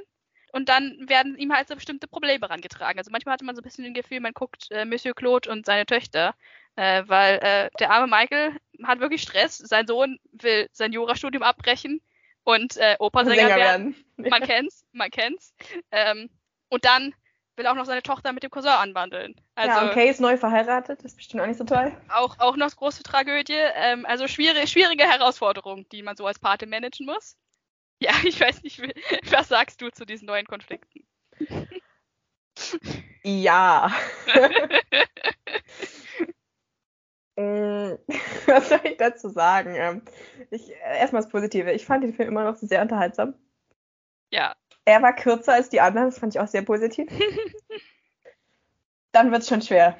Nein, Spaß. So schlimm war nicht. Ähm, ich fand es total überraschend, meinen lachenden Michael zu sehen. Es war für mich ein sehr großer Sprung von, ich sitze einsam am Wasser, am See, in meinem Gartenstuhl und niemand liebt mich zu, ich tanze auf der Party mit meiner Tochter, ich versuche mein Gewerbe jetzt doch noch legitim zu machen, in der Hoffnung, dass ich damit meine Kinder und meine Frau zurückkriege. Ich habe Spaß. Es, es war sehr bizarr. Er hat plötzlich gelacht. Er war umgänglich. Er hat das Bastardkind plötzlich aufgenommen. Es war sehr merkwürdig. Es war ein bisschen, es hat sich ein bisschen out of character gefühlt, angefühlt. Ich habe versucht, es mir selbst zu erklären, indem ich halt denke, es liegt an, an der Tatsache, dass er halt Fredo umgebracht hat. Und dass er jetzt doch ein bisschen Reue verspürt für diese Tat ähm, als er da diesen Zusammenbruch hat, brüllt er ja auch den Namen seines Bruders. Und ja, weil er halt gemerkt hat, okay, allein sein ist jetzt doch nicht so toll. Ich versuche jetzt meine Familie wieder enger um mich zu scharen. Mit Conny läuft es ja immerhin wieder besser. Ähm, ja, also trotzdem weiß ich noch nicht so ganz, was der Film mir sagen wollte, aber darüber reden wir gleich. Also ich hatte den Eindruck, als, als ich das geguckt habe, dass Francis Ford Coppola genau das Gegenteil gemacht hat von dem, was ich am Teil 2 kritisiert habe, wo ich gesagt habe, hm, zu viele Sachen aus dem ersten wurden nicht mehr aufgegriffen. Ich habe das Gefühl, vorher hat er sich nochmal die ersten zwei Filme reingezogen und sich Notizen gemacht, was alles im dritten nochmal aufgegriffen werden muss. Und es gab fast schon zu viele Callbacks. Äh, plötzlich wurde alles nochmal aufgearbeitet. Wir haben plötzlich was über Michaels Zeit in Sizilien erfahren, die schon im ersten Teil nicht wirklich relevant war, geschweige denn im zweiten. Plötzlich wird das ein großes Ding. Apollonia wird wieder erwähnt, ist plötzlich super relevant. John Tomasino taucht noch Plötzlich auf. wissen auch alle, dass er mit Apollina verheiratet war, was auch irgendwie vorhin nie ein Gesprächsthema war. Ja, weil es nicht richtig war. Sie war wirklich der stereotypische weibliche Charakter, der gestorben ist, um Michael noch eine zusätzliche Motivation zu geben. Und jetzt ist, jetzt ist sie plötzlich relevant. Jetzt trauert er um sie. Jetzt, und das ist wirklich eine meiner absolut, ich weiß nicht, die, die eine von den Szenen, wo ich echt gecringed habe. Er sitzt in Sizilien und sein Sohn, Anthony, singt das Godfather-Liebesthema als Ballade, während im Hintergrund Flashbacks laufen zu Apollonia. Ja, es, es war zu viel. Es war zu viel! Und es hat nichts mit den anderen beiden Filmen zu tun gehabt. Wenn, weißt du, wenn du, das musst du halt vorher etablieren, dass du sowas machst, aber es hatte, es hatte nichts mit dem Ton zu tun, in dem die anderen beiden Filme abgelaufen sind. Plötzlich ist Michael menschlich? Diese Selbstreferenzen, teilweise wurde das doch ins, ins äh, Humorvolle gezogen, wenn ich meine, ich fand, um eine positive Szene zu sagen, ganz stark äh, die Szene zwischen Kay und Michael am Anfang. Ja. Äh, wo sie gesagt hat, das ist meine absoluten Lieblingszitate aus dem Film, ich meine, das unironisch war, ähm, wo er zu ihr sagt, ja, ich versuche, habe immer versucht, euch zu beschützen vor dem Horror in diesem, in diesem Business. Und sie zu ihm sagt, but you became my horror. Ja. Das fand ich eine tolle Line, die habe ich mir aufgeschrieben, weil ich die so gut fand. Und, und er sagt, ähm, do you hate me? Und sie sagt, no, I dread you. Ja, großartig, großartige Szene. Aber dann hast du wieder so Zitate wie That's your big thing, isn't it? Reason, backed up by murder. Wann war das nochmal? Das war auch in dieser Szene. So, das hat sie zu Michael gesagt. So, das ist doch dein Ding, ne? Rationalität und Mord. Ich meine, ja, also kann man die zwei Filme auch zusammenfassen, aber wie gesagt, ich hatte teilweise das Gefühl, ich gucke irgendwie so ein so ein Fanfilm über, über den Paten, wo aus irgendeinem unerfindlichen Grund der Cast nochmal mitgespielt hat, aber es hat sich nicht mehr so ganz Nein. angefühlt wie das Original. Die Tonalität hat sich verändert. Ganz stark. Es ist nicht so wirklich im, im Einklang mit den anderen beiden Filmen. Vielleicht, das ist auch schwer, weil ich meine, Al Pacino sieht sichtlich gealtert aus. Diane Keaton natürlich auch, wobei sie sich echt gut gehalten hat. Ähm, äh, ich, ich muss an der Stelle einfach mal sagen, das größte Verbrechen in diesem Film ist nicht das Drehbuch, es ist noch nicht mal Sofia Coppolas schlechtes Schauspiel. Das ist das Haar- und Make-up-Department, was die mit Al Pacino gemacht haben. Hallo, wo kommt denn diese Frisur her? Wo kommt dieses Make-up her? Wieso hat Michael einen Buzzcut? Was war das denn? Ich fand es so schön, dass er halt im ersten Teil diese, diese Topfrisur hat. Und wo der Pate wird, wird das Haar nach hinten gegelt. Und jetzt hat er plötzlich dieses komische Ding. Guck, guck dir mal Bilder von Al Pacino aus den 90ern an, ja? Da, das ist ein Mann, der hat sich wirklich gut gehalten. Und dann, dann siehst du das. Was ist das? Was? sorry, aber dieser Bürstenschnitt, ich komme nicht klar. äh, also, sorry, da an der Stelle, sonst wollte ich eigentlich nochmal sagen, dass ich die Kostüme, Make-up und so immer gut fand in dem Film. Aber das war es nicht. In dem Film, auch das Make-up, was sie ihm am Ende ins Gesicht geklatscht haben, äh, in der Szene, wo er im Garten allein sitzt mit seinen Hunden, ganz furchtbar. Ganz schrecklich Perücke. Also, sorry. Nee. Ja, so schlimm fand ich das jetzt nicht, aber ich war eher mit dem Personality-Wechsel leicht überfordert von Michael. Ich meine, ja, der alte Michael hätte doch niemals Anthony Opernsinger werden lassen. das war so eine schöne Sache. Dann geht er noch stolz zu seinem Konzert am Ende. Ich meine, Props to you, Michael. Aber ein bisschen he is trying. He is, he, is, he is trying his best. Ja, es war, es war schwierig. Ne? Kommt natürlich auch noch dazu, dass sich natürlich Al Pacinos Stimme auch sehr verändert hat. Äh, er redet viel hauchiger irgendwie. Viel ja, vom vielen Rauchen halt. Er hat, ja. ähm, er hat sich praktisch in Marlon Brando ähm, verwandelt aus dem ersten ja. Film. Ja. Aber dadurch ist halt dieses weiche, gruselige, diese hohe, sanfte Stimme, die er vorher hatte, ist jetzt natürlich sehr raspy und äh, das ist jetzt weg. Und wie gesagt, dann kommt noch diese furchtbare Haarschnitt zurück. Also manchmal denkt man, man sieht eine andere Person. Er hat jetzt auch Diabetes, also er ist körperlich nicht mehr so ganz äh, er, hat, er hat Diabetes, ich meine, es passiert, niemand ist sicher. Äh, Altersdiabetes kann jeden treffen. Oh ja. Wir, Aber die, man hat halt das Gefühl, es fehlt irgendwie ein Film dazwischen. Ja, Wie natürlich. ist Michael von alleine am, Stra am, am, am See dahin gekommen? So, es ist halt für ja. mich nicht er, so ganz hat, verständlich. Er, ist gereift. Er hat sich weiterentwickelt. ja, gut, gesehen, man, man, man, kann ja schon versuchen zu verknüpfen. Er wollte immer aus dem Gewerbe irgendwie raus. Er hat immer versprochen, es wird, ähm, ähm, es wird legitim. Und jetzt, weil er so alleine ist, sieht er das als seine einzige Möglichkeit. Irgendwie, also, aber du musst dir halt wirklich was überlegen, um zu rechtfertigen, warum Michael so ist. Und das musst du übrigens auch bei allen anderen Charakteren. Conny hat auch nichts mehr mit dem zu tun, was sie vorher war. Tom ist gar nicht mehr dabei, was dem Film auch gar nicht gut tut, weil ich dachte persönlich, jetzt kommt der große Showdown zwischen den beiden letzten verbliebenen Brüdern. Nichts. Tom ist einfach gestorben in dem Film, weil es Differenzen gab mit Robert Duvalls Gehalt. Dementsprechend kommt er auch nicht vor. Und generell ist der Cast halt sehr zerstückelt von dem, aus dem ersten Film. Sind halt eigentlich nur noch Diane Keaton und Al Pacino mit dabei, was ja an sich nicht schlecht ist, aber ich glaube, so ein Robert Duvall hatte dem Film echt gut getan. Ja, und Talia Shire. Ja, genau. Aber sie hat halt im ersten Teil nichts zu tun, die gute Conny, deswegen vergesse ich sie immer. Ja, aber gut, das muss man jetzt sagen. Da ist der Film mit der Zeit gegangen. Jetzt gibt es hier tatsächlich zum ersten Mal Frauenrollen, die was machen. Das stimmt. Also Conny entwickelt sich zu so einer Art Mini-Paten äh, und hat ihre ganz eigenen Missionen. Kay, Kay hat auch mehr zu tun. Großartig, wie, wie immer, von Diane Keaton gespielt, aber jetzt gibt man ihr auch mal was zu tun. Die Szene, wo sie mit Michael in Sizilien unterwegs ist, ja gut, was, was will man sagen, ne, zu den beiden? Äh, die, die sind halt schon in den anderen Filmen gut gewesen und sind jetzt halt auch wieder top.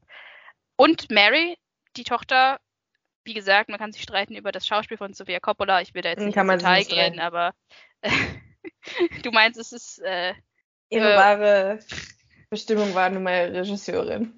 Ja, sie wollte, sie wollte nie Schauspielerin werden und hatte natürlich auch mit 18 nicht das, das Kaliber, was da andere Leute bringen, ja, logischerweise. Ja, ich gerade sagen, es ist auch, wenn sie in einem anderen Film angefangen hätte, wäre es, glaube ich, nicht so aufgefallen, dass es vielleicht nicht ihre EVT ist, aber sie sieht halt einfach schlecht aus neben Andy Garcia und Al Pacino, mit denen sie ja immer die meisten Rollen hat. Das sind einfach um Längen, also zumindest zu dem Zeitpunkt, ne, sie war erst 18, sind das einfach bessere Schauspieler.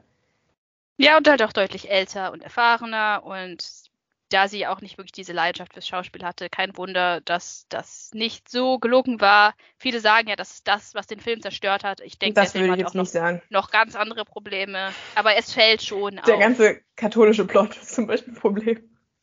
Äh, ja, oder die Liebesgeschichte, um Gottes Willen. Also das, das war doch keine Liebesgeschichte. Da sind wir bei, bei I Don't Like Sun-Territorium, weil äh, das hätte niemand gut hinkriegen können. Selbst Andy Garcia, der Top-Schauspieler ist und für besten Nebendarsteller nominiert wurde in dem Film, kann das nicht mehr gut aussehen lassen. Tut ja, es leid. ist ja auch gar keine Liebesgeschichte, weil in der ersten Szene liegt er noch mit dieser anderen Frau im Bett. Und da heißt es auch, sag mir, dass du mich liebst, ja, ich liebe dich. Und gleich später will er sie opfern für, für irgendwen, ähm, für die Mörder, die versuchen, ihn umzubringen. Und dann zwei Szenen später bandelt er mit seiner Cousine an und das soll jetzt die große Liebe sein oder was? Leute, nein. Der Pate ist kein, keine, keine Serie über romantische Liebe. Und das sollte er auch nicht im dritten Teil werden. Er hat andere Stärken. Aber jetzt ist es halt der Pate mit Gefühlen.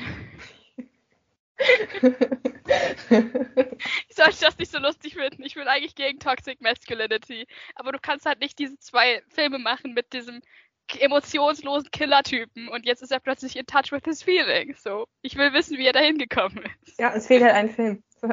es ist, ich meine, gut, dass Al Pacino dann mal auch mal so ein bisschen gefühlsmäßig was abrufen konnte. Äh, tolle Szenen, die Szene, wo er mit dem Kardinal redet und beichtet über seinen Bruder. Oh ja.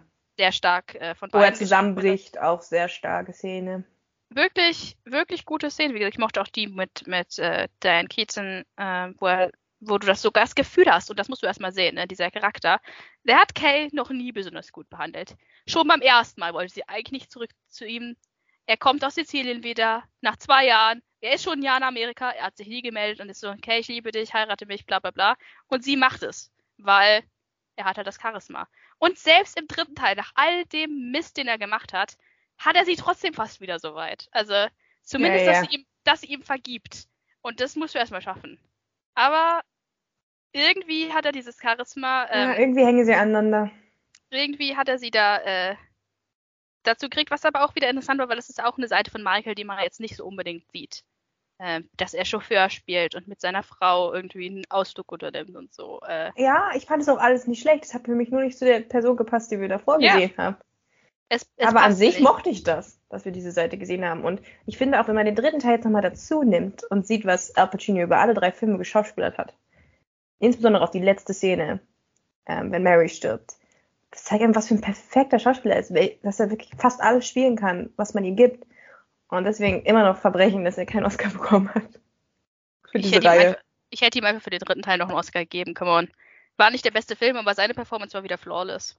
Ja. Ähm, Das, was man ihm gegeben hat, hat er perfekt umgesetzt. ja, das Drehbuch ist halt nicht perfekt, aber äh, ja. Wie gesagt, viele, viele Callbacks zu Filmen, die man eigentlich nicht gebraucht hat. Wie gesagt, einerseits das Drehbuch wieder top. Einige Dialoge waren großartig. Die Dialoge in den ersten beiden Filmen waren ja schon toll. Und dann hattest du wieder so Dialoge, wie als Don Tomasino ermordet wird. Und Michael daneben steht, neben seiner Leiche und sagt, oh, Don Tomasino, you were so loved. Und der normale Zuschauer, der da sitzt, äh, weiß nicht mehr, wer das ist. Ja, es war der Typ, der in Sizilien einmal kurz aufgetaucht ist. Äh, und mal abgesehen davon hätte Michael das doch nicht gesagt, also der Michael, den wir kennen. Ähm, aus den ersten zwei Filmen hätte das, glaube ich, eher nicht gesagt. So. Es waren einige Sachen, die, die mich sehr mit der Stirn runzeln. Ja, also mein niedrigster Dialog war wirklich, he's your first cousin and he's going to be my first love. Nein. Einfach Mm. nein. Nein, selbst Anthony hat sich auf die Seite seines Vaters geschlagen. Nein. Ja, ja, weil, nein. Einfach nein.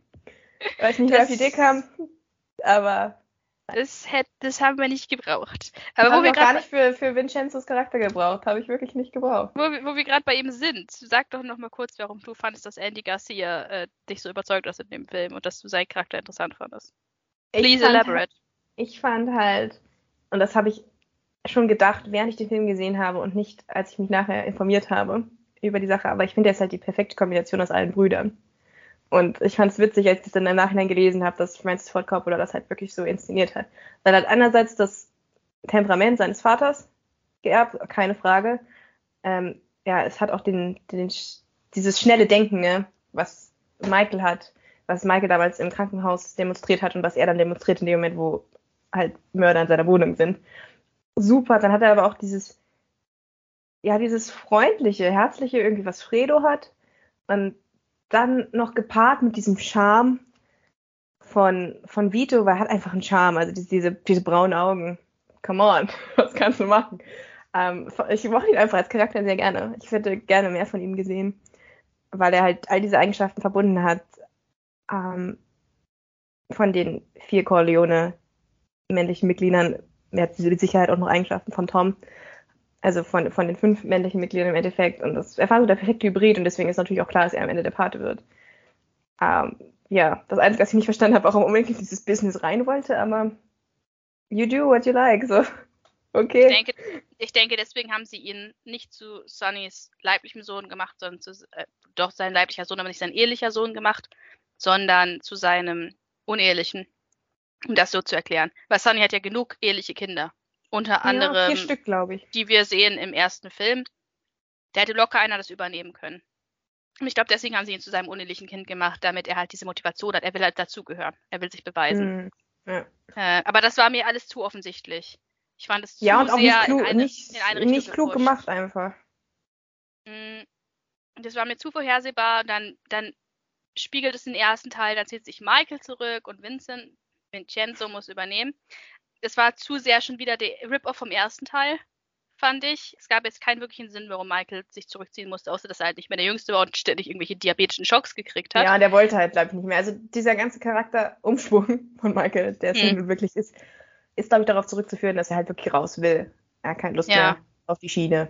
Und deswegen will er, sucht er, er sucht ja Markt, er, er sieht ja auch sofort, okay, Vincenzo hat Lust, den führe ich jetzt ein, dann bin ich das Ding endlich los. Ja, ja, Aber lass die Jugend dran. ja, genau, ich fand, ja, ja. Also ich, ich, ich mache jetzt den Film die ganze Zeit so schlecht. Ich habe ihm gar nicht so eine schlechte Bewertung gegeben. Aber so manche Dinge, was, was mir zum Beispiel gut gefallen, sein. ja, ja, was mir zum Beispiel gut gefallen ist, wollte ich noch sagen, ist, dass er nicht so zerstückelt war. Hm. Also am Anfang haben wir diese längere Sequenz, dann in der Mitte ist passiert ein bisschen was und dann haben wir eine sehr lange Endsequenz, die sich alles in dieser Oper abspielt. Eigentlich praktisch die letzte Stunde spielt sich nur in dieser Oper ab. Und das fand ich eigentlich ganz charmant, dass ich mich nicht immer an, an neue Szenarien, neue Figuren und so gewöhnen musste. Ich wusste relativ schnell, okay, wo bin ich hier? Was schaue ich mir gerade an? Im Endeffekt habe ich zwar keine Ahnung, was der Film mir sagen will, das ist was sehr Negatives, weil ich finde, er will einerseits den ersten Teil kopieren, ohne sich aber von der Endlösung des zweiten Teils, nämlich dass Michael am Ende alleine endet, ähm, hinwegzusetzen. Francis Ford Coppola wollte an seiner ursprünglichen Message, die er am Ende des zweiten Teils gelegt hatte, bleiben, nämlich dass Michael am Ende alleine ist und das hat er im dritten Teil auch dann am Ende durchgezogen. Gleichzeitig arbeitet der ganze Film aber gegen diese Message. Michael versucht unbedingt wieder Anschluss zu finden. Und deswegen ist das für mich im Gesamtbild nicht ganz so stimmig, aber es hat mir, wie gesagt, ich, ich habe mich gefreut, dass der Film nicht so zerstückelt war wie der zweite. Es fühlt sich nicht an wie die logische Konsequenz aus dem Film.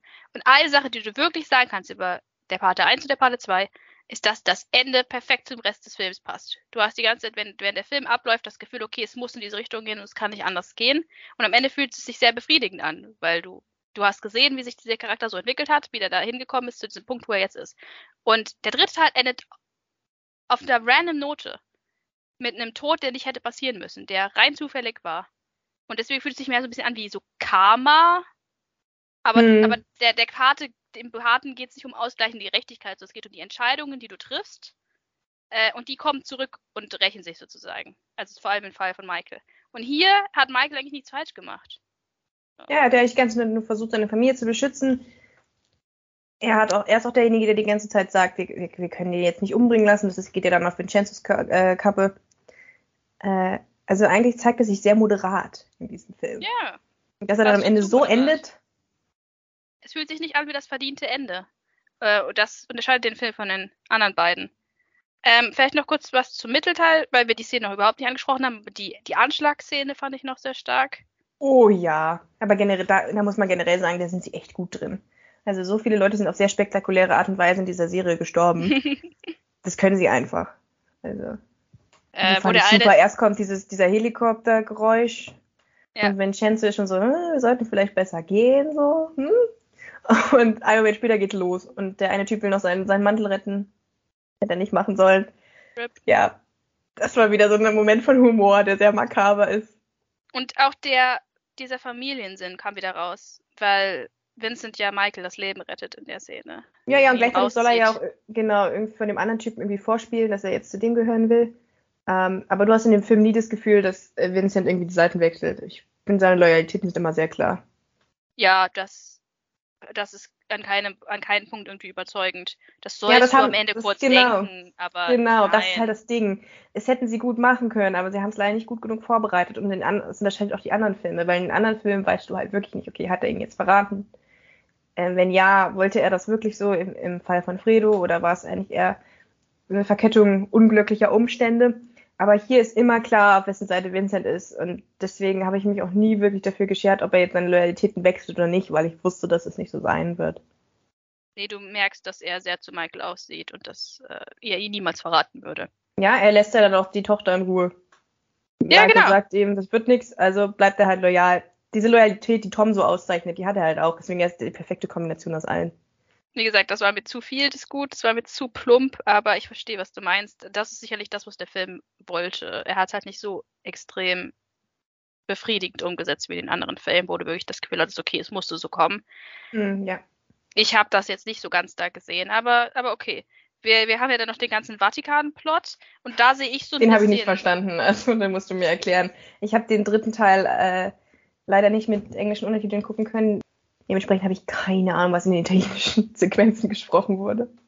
Ich ehrlich gesagt auch nicht so viel. Ich habe mitgekriegt, dass die Corleones halt sich in die ähm, dieses immobiliare Geschäft einkaufen wollen, was für mich schon so, fast so ein bisschen so Marvel-Stil hatte. Die wirkten also schon ein bisschen so Hydra-mäßig. Äh, das fand ich auch ein bisschen drüber. Da woll, dafür wollten sie irgendwie die Schulden der der Banca Vaticana oder was auch immer begleichen es ist irgendwie ist es involviert in einen richtigen äh, Vatikan-Bankenskandal, der irgendwie um die Wahl und den Tod von Johannes Paul I. sich abgespielt hat. Also das, die basieren zum Teil auf echten Menschen, diese Charaktere. Ich habe mich da jetzt nicht so intensiv mit beschäftigt. Äh, wer, wer das interessiert, kann es sicherlich nachlesen. Aber ja, das ist irgendwie ein echter Skandal. Und das ist auch schon ein Problem in diesem Film. Weil äh, der Film zu, zu sehr echte Ereignisse berücksichtigen muss. Und du dann am Ende das Gefühl hast, dass die Corleones eigentlich nur Randfiguren sind in diesem Vatikan-Plot und dass da viel zu viele Leute mitmischen. Ja, am Ende wird dann noch der Papst ermordet, das, äh, weil er zu viel über diesen Skandal wusste und irgendwie, es geht halt um Korruption in der Kirche. Generell habe ich das Gefühl, dass wenn der, der Film überhaupt irgendein Thema hat, dass es um Glauben und sowas geht, um Reue, um Schuld ja. und dergleichen, um Sühne. Äh, Atonement, ja. Das ist der Film, mit dem ich zum ersten Mal Büßen, das, Gefühl, ja. das Gefühl hatte, dass diese Menschen wirklich gläubig sind. Das ist natürlich dieses, dieses äh, christliche, diese christlichen Bilder, die überall aufgerufen werden, die ziehen sich durch den ganzen Film, logischerweise. Das fängt mit der Taufszene an, das ist, durch, zieht sich durch alle Filme. Aber du hast nie das Gefühl, dass es mehr ist als halt Bilder. Du hast nie das Gefühl, dass es wirklich persönlicher Glaube ist, bis zu diesem Film. Hier hast du wirklich dann das Gefühl, okay, das bedeutet Michael was. Seine Religion bedeutet Michael was und er er knabbert daran, dass er halt sich gegen alle diese Grundsätze gestellt hat und indem er seinen eigenen Bruder umgebracht hat. Eine viel schlimmere Sünde kann es nicht geben. Und das, deswegen ist, glaube ich, dieser Vatikan-Plot relevant in dem Fall. Äh, deswegen geht es so viel um, ja, um, um diesen christlichen Kontext. Das nimmt dann aber halt einfach auch bizarre Züge an am Ende, weil ich, für mich passt das Ende nicht zum Rest des Plots, weil das Ende ist so eine kleine Geschichte. Es ist die Aufführung von der Oper in Palermo, ist es, glaube ich, wo Anthony singt. Und währenddessen wird der Papst ermordet. Und du hast Szene. weißt, du, weißt du, Michael sitzt da einfach, du hast ja gesagt, es geht fast eine Stunde. Michael will einfach nur diese Oper hören.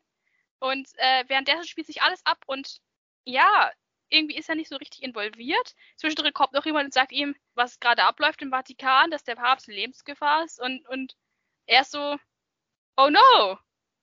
Anyway! Zurück zur Auftritt. Oh no, the Pope's gonna die! But, but my son's having a concert, so guess I can't go. es, ist, es ist so lächerlich. Du, du fühlst, es tut so weh, wenn man diesen allmächtigen Paten aus den ersten zwei Filmen gesehen hat und jetzt sitzt halt dieser Typ und will halt dieses Konzert hören. Und ja, das interessiert ihn nicht, ja. dass der Papst stirbt und seine Firma gerade vom Kollaps steht. Nö, er hat andere Sachen zu tun. Man hat das Gefühl, im ersten Teil, in den ersten beiden Teilen kann man Michael ja alles vorwerfen, aber er ist immer aktiv. Er ist immer derjenige, der in der Kontrolle seines eigenen Schicksals, seines eigenen Lebens steht. Und dann kommt der dritte Teil. Und alles, was passiert, ist irgendwie nicht in, in seiner Kontrolle und er macht auch nichts dagegen. Er, wird total passiv. Und das hat mir nicht gefallen.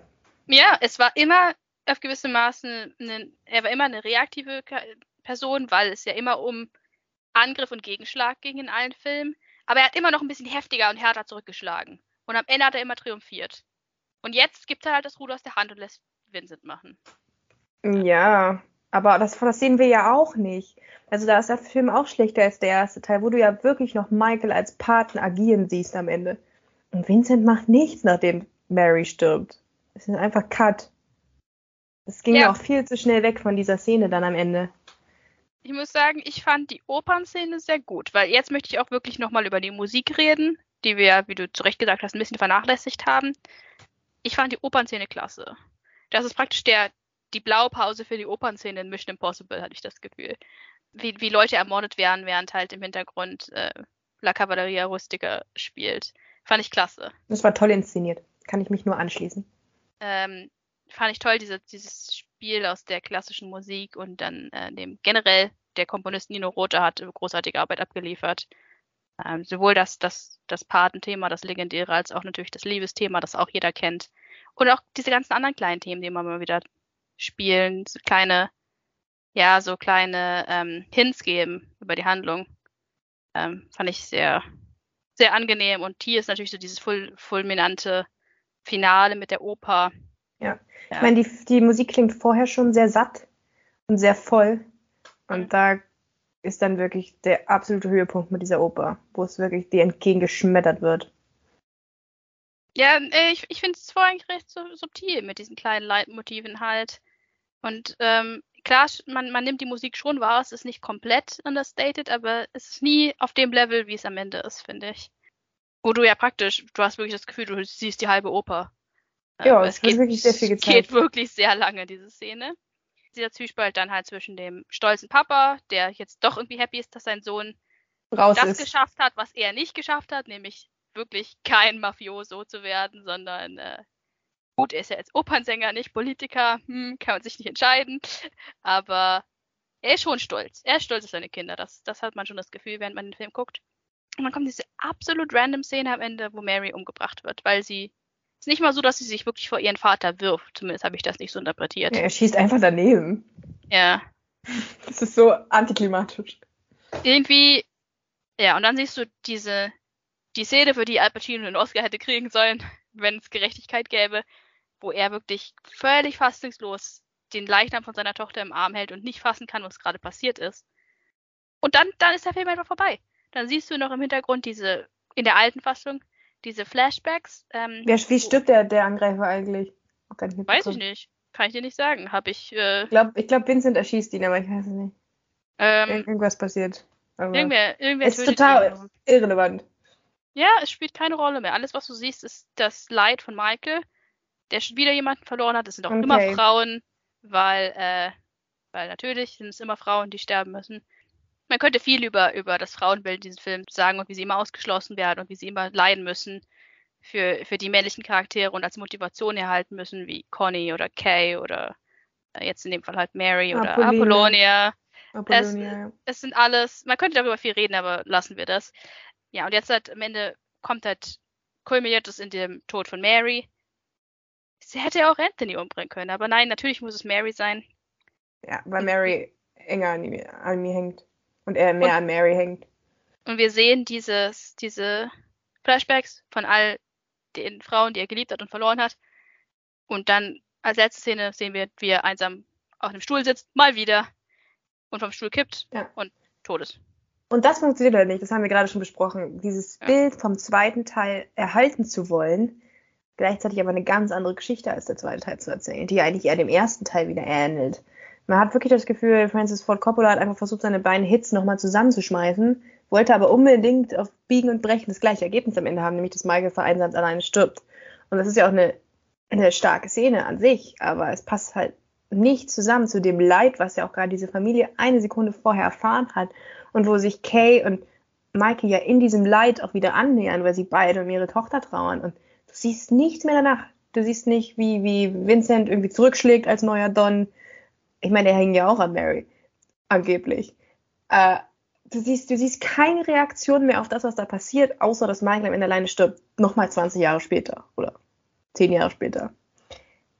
Das war, Ja. also, das, das ist ein bisschen lieblos, finde ich, dann am Ende. Da hätte ich mir gerne noch ein, zwei Szenen mehr gewünscht, um das Ganze ein Ja, bisschen abzurunden. Oder noch einen ganzen Film. Also da war noch, da war jetzt so viel Offenes, was einfach. Äh, Ja, keine Ahnung, mal eine Konfrontation mit Kay, wo sie richtig reinen Tisch macht und sagt, ja, Michael, das ist deine Schuld, du hast uns hier reingerissen und jetzt ist unsere Tochter deswegen tot. So. Nochmal, dass man wirklich sieht, wie, wie alle mit ihm brechen. Ich habe zum Beispiel auch nicht äh, gedacht, dass die Fredo-Sache nochmal rauskommt. Dass Connie zum Beispiel erfährt, dass Fredo durch Michael gestorben ist, was ja offenbar niemand weiß außer Kay und Anthony. Wurde auch nicht mehr angeschnitten. Warum Connie, warum er dann alleine am Ende ist und Connie nicht bei ihm oder irgendwer nicht bei ihm ist, nach den Events, die sich im dritten Teil zugetragen haben, das verstehe ich gar nicht. Hätte Vincent nicht zumindest mal irgendwie vorbeischicken können? Es, es, Außer, der halt, Hund, außer dem Hund hat niemand mehr Interesse an ihm. es wirkt auch nicht wie das passende Ende für Michael, dass er dann nach Sizilien zurückgeht und da sitzt. Ich habe nicht das Gefühl, dass das zu ihm passt, so wirklich. Dass er allein stirbt schon irgendwie, aber dieses, dass er jetzt plötzlich Sizilien so sehr liebt und so viele Erinnerungen da hat. Wie gesagt, der Sizilien-Plot war schon im ersten Teil irgendwie unnütz. Ja, es ist halt die gleiche Stelle, äh, wo Apollonia gestorben ist, ne, wo er dann sitzt. Aber sie haben versucht, diesen sehr kleinen Strang irgendwie in diesem dritten Teil eine große Bedeutung zu verleihen, der einfach nicht gerechtfertigt ist. Ja, die, die gesagt, einfach nicht gerechtfertigt ist. die Szene, wo Anthony das Lied singt, hat mich gekillt. Weil ich dachte, wow. Ja, das ist Vorbereitung fürs Ende, aber es passt Das, halt war, überhaupt das, nicht. waren, das waren zehn Minuten im Originalfilm. Mehr war das nicht. Das, das spielt jetzt plötzlich die Riesenrolle. Ich hab's denen nicht abgekauft. Ich hätte, ich hätte, jetzt, jetzt kommt mein, mein großer Rant, ich hätte eine ganz andere Struktur gehabt äh, für den dritten Teil, eine ganz andere Handlung eigentlich. Weil ich habe diese drei Filme und wir waren ja schon mal dabei, dass Michael der Hauptcharakter ist in diesen drei Filmen und dass es seine Geschichte ist, ganz anders aufgeteilt. Ich hätte den ersten Film als seinen Aufstieg gemacht, den zweiten ist so der Höhepunkt, wo er wirklich zu diesem Diktator wird. Und zum dritten hätte ich dann ihm wirklich, der hat seinen, seinen Fall sehen, gezeigt. Und ich hätte ihn schon sterben lassen, aber halt auf eine ganz andere Art. Ich hätte halt gesehen, wie diese ganzen Sachen, wie diese ganzen Leute, die er betrogen hat und umbringen lassen hat, wie ihn das jetzt alles, wie sich das alles recht an ihm. So, äh, Carlo, Fredo, all diese Menschen, die er auf dem Gewissen hat. Und ich, ich hätte zum Beispiel richtig gut gefunden, wenn das Kind aus dem ersten Teil, äh, Michael Jr., Michael Rizzi, ihn am Ende umgebracht hätte, als aus Rache für seinen Vater. Weil das ja so ein, so ein Ding ist in der, in der äh, Patentrilogie, dass immer die Söhne Rache nehmen müssen für den Vater. Äh, macht der, macht der Vito, es macht Sunny, äh, Michael macht es auch. Und deswegen hätte ich es stark gefunden, wenn jetzt zum Beispiel da die Rache gekommen wäre und dass Michael so, so halt zahlen muss für seine Verbrechen, die er begangen hat. Das wäre halt so ein klassisches shakespearisches Ende. Mhm, äh, ja. Stattdessen sehen wir halt nur seine Reue. Aber das, ich hatte schon gesagt, dieses Ende fühlt sich mehr an wie Karma, als wie etwas, das wirklich verdient war, was wirklich die direkte Konsequenz aus seiner Handlung war, fühlt es sich einfach so an wie, oh, das Universum hasst Michael. So, jetzt, jetzt stirbt seine Tochter durch einen Unfall. Oh. Ja. ja. Und ich, das, das hat sich für mich nicht stringent angefühlt, das hat sich für mich nicht schlüssig angefühlt. Ich hätte wirklich gern gehabt, wenn er schon den dritten Teil machen muss, und ich finde, da, das ist okay. Der zweite Teil war jetzt nicht so krass abgeschlossen, dass man da nicht noch einen dritten hätte machen können. Hätte er doch die Sachen nehmen müssen aus den Teilen, die noch offen waren. Diese Lügen, die Michael erzählt hat, wie er alle Leute getäuscht hat, wie er Conny getäuscht hat, wie er Kay getäuscht hat. Dass das sich gegen, gegen ihn wendet und dass er deswegen am Ende stirbt und am Ende vereinsamt und nicht durch so einen mehr oder weniger Zufall das, das hat mich einfach nicht überzeugt. So viele, so viele lose Enden und Fäden, die einfach gedroppt wurden, dieses völlig abrupte Ende. Ja, ich glaube, deswegen fehlt auch in der Neufassung der Tod von Michael. Gut, es soll auch zeigen, dass er noch länger leidet, wahrscheinlich alleine. Aber ich glaube, Francis Ford Coppola hat auch realisiert, dass sich das nicht befriedigend anfühlt am Ende, dieser Tod, ohne gute Vorbereitung. Ja, da kann ich mich wirklich nur anschließen. Das ja, da stellt sich natürlich die Frage, hätte man nur bei den ersten beiden Filmen bleiben müssen. Ich finde es eigentlich an sich gut, dass es einen dritten Teil gibt. Wie du schon angesprochen hast, ist der zweite zwar in seiner Geschichte, die erzählt, komplett rund, aber als Abschluss für, für diese Saga fand ich eigentlich ganz schön, dass es noch einen dritten Teil gab. Aber ich hätte den Fokus halt auch ganz anders gesetzt. Ich hätte wirklich das Familiendrama auf die Spitze getrieben. Ich hätte erstmal Tom zurückgeholt. Sorry, aber das muss ich hier nochmal sagen. Und dann hätte ich da den großen Machtkampf innerhalb innerhalb dieser Familie aufgebaut. So, keine Ahnung, Tom und Michael kämpfen sich gegenseitig, die anderen Familienmitglieder ziehen Seiten auf und am Ende sind sowohl Tom und Michael beseitigt, vielleicht sogar noch äh, durch Michael Jr. und Vincenzo übernimmt das dann alles. So hätte ich es geschrieben oder so. Aber. Vincenzo ist dann der 14 Bros. Genau. So, so fand ich das eigentlich ganz gut. Ich finde, äh, dass am Ende jemand Frisches das Ding übernommen hat. Aber es diese ganzen Konflikte innerhalb der Familie, und wir haben ja schon festgestellt, eigentlich über allen anderen Dingen, es ist eine Familiengeschichte.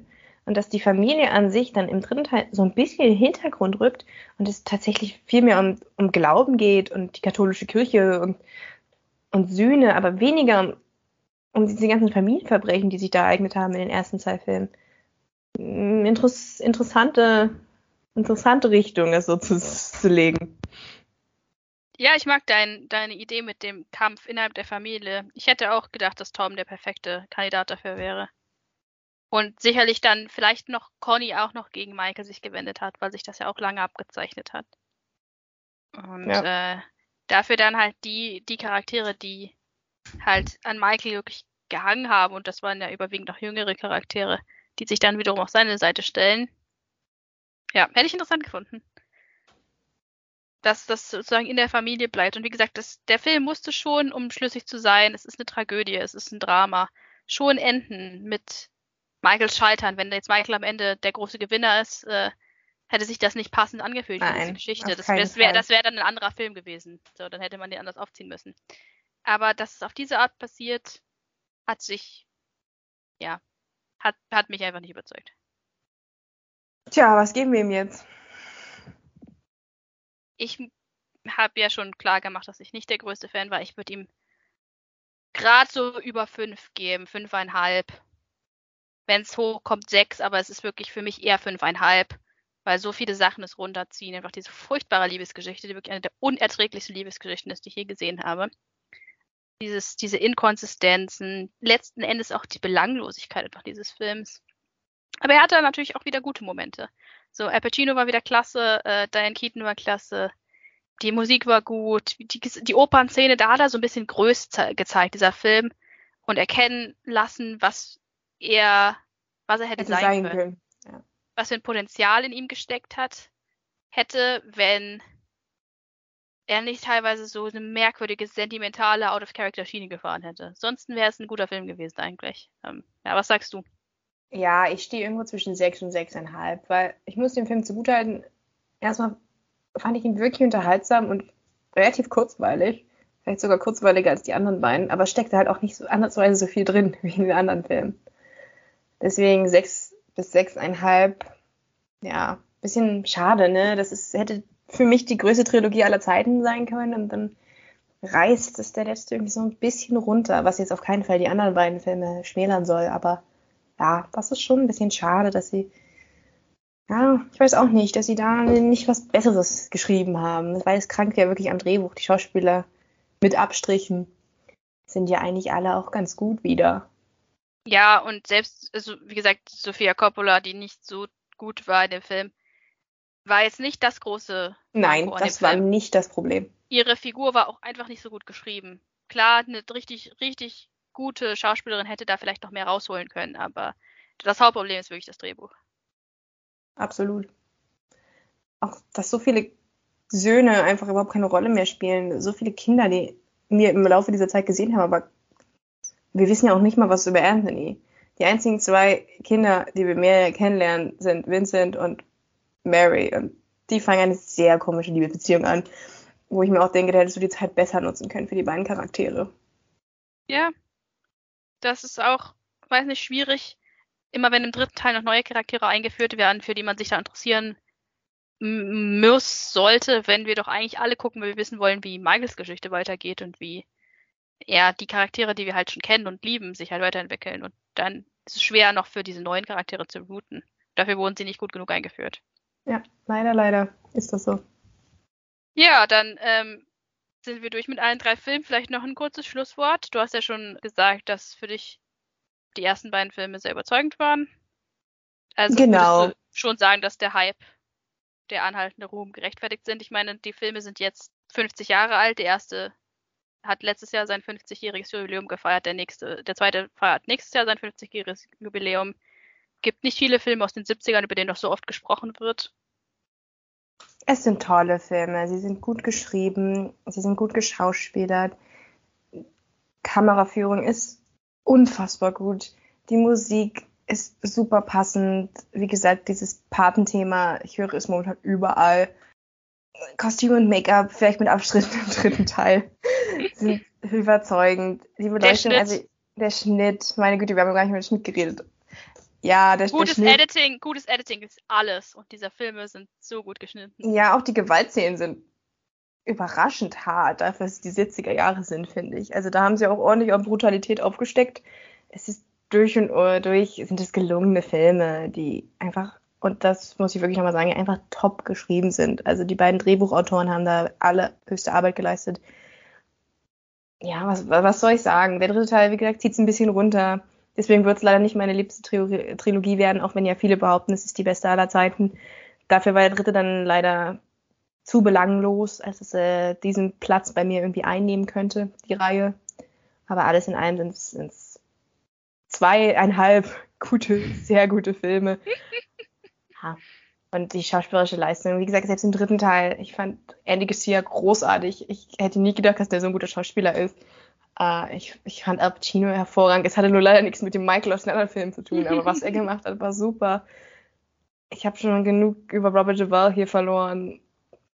Diane Keaton, in dem, was sie da macht, so wenig, wie sie zu tun bekommt, hervorragend. Äh, die Schauspielerin von Conny, sag bitte nochmal ihren Namen. Talia Shire. Talia Shire, super also da merkt man wirklich nicht, dass sie dafür diese Rolle bekommen hat, nur weil sie die Schwester des Regisseurs ist. Sie ist einfach richtig gut. Und das fand ich auch sehr toll, dass sie im dritten Teil dann ihren Platz bekommen hat, auch wenn ich mich da wieder frage, wie, wie ist das passiert. Aber dass sie jetzt plötzlich diese Rolle in der Familie einnimmt und Morde begeht und so. Aber okay, okay. Ähm, alles in allem, ja, werde ich mir bestimmt nochmal angucken, die Filme. Also die sind schon zu Recht ikonisch.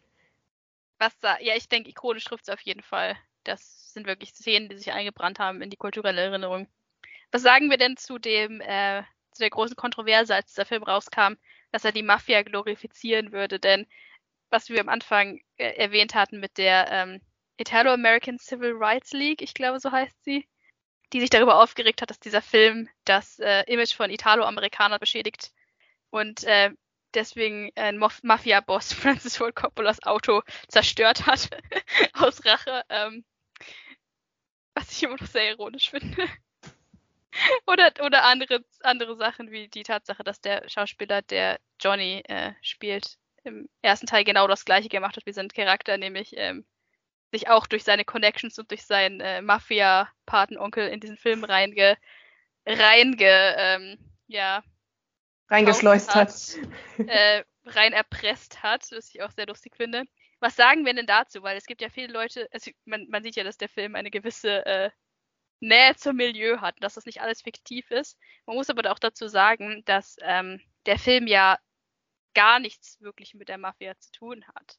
Und dass Francis Ford Coppola auch gesagt hat, dass er überhaupt keine Recherche betrieben hat äh, für Eben, den Film, also sondern es ihm ganz offensichtlich nicht um Erpressung und Gewalt und was und äh, hier, sag schnell, Gambling, äh, illegales Spiele und sowas, illegales Wetten und sowas geht.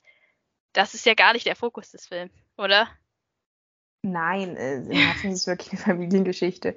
Ich kann dir jetzt allerdings auch nicht sagen, wie, wie authentisch die Mafia-Filme sind. ich habe da leider keinen näheren Einblick gesammelt. Ich weiß auch nicht, wie es sich anfühlt, ein äh, italienischer Einwanderer in Amerika zu sein, ob es dann gerechtfertigt ist, zu diesen Mitteln zu greifen, um sich dazugehörig zu fühlen. Aber ich gehe jetzt nicht aus diesem Film und denke mir, boah, was für eine tolle Idee. Morgen schließe ich mich der, schließe ich mich der Mafia an. Du könntest ja eh nicht in die Mafia, weil du nicht Sizilianer bist. Ja, ich bin auch keine äh, andere Frau. Ist auch schlecht. Organisiertes, organisiertes Verbrechen ist der Traum. Ähm, ja, nein, also ich habe es ja auch schon gesagt in der Art, wie ich die Frage gestellt habe, dass ich das auch nicht finde, dass hier organisiertes Verbrechen glorifiziert wird, wobei man schon sagen muss, dass sie angeblich die echte Mafia ja an dem Film orientiert hat und ähm, einige Sachen aus dem Film angeblich übernommen hat, oh. die, die, sie sehr cool fanden. Ich glaube, ich glaube, jeder möchte einfach Marlon Brando sein, seien wir ehrlich. Jeder möchte so cool sein wie Marlon Brando. Aber ähm, da hast du noch eine gute, gute Sache angesprochen, die ich äh, die ich auch nochmal kurz aufgreifen wollte, nämlich als du über dieses äh, Einwandererschicksal geredet hast. Weil ich finde, das ist auch noch so ein bisschen der äh, Subtext von dem Film, über den wir noch nicht so richtig gesprochen haben, ist, dass er ja beginnt mit den Worten I believe in America. Und ähm, eigentlich eine Parabel ist auf den amerikanischen Traum. Was hat das zu bedeuten, äh, Milena? Na, dass die italienischen Amerikaner so lange an Amerika glauben, bis sie feststellen, dass man halt doch nicht weiterkommt, weil Amerika auch korrupt ist. Das sagt der Michael im, im ersten Teil, dass ähm, als er und Kay dieses Gespräch führen von wegen, ja, aber Senatoren bringen ja niemanden um, sagt der Kay zu ihm. So, Michael sagt ja, mein Vater ist auch nicht anders als ein Politiker oder ein wichtiger Geschäftsmann. Und sie so, ja, aber die Leute bringen ja niemanden um. Und er so, ja, wer von uns beiden ist jetzt naiv?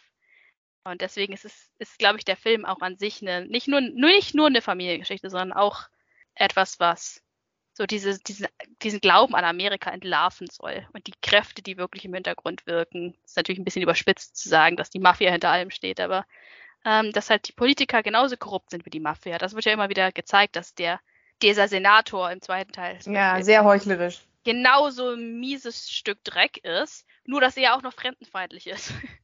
Ja, ich glaube, das Ding ist halt wirklich, weswegen man dann doch irgendwie auch mit der Familie Michael Corleone mitzieht, Jetzt nicht unbedingt, wenn man diesen Mafia-Clan so toll findet, sondern weil alle anderen Menschen in diesem Film halt auch grässlich sind.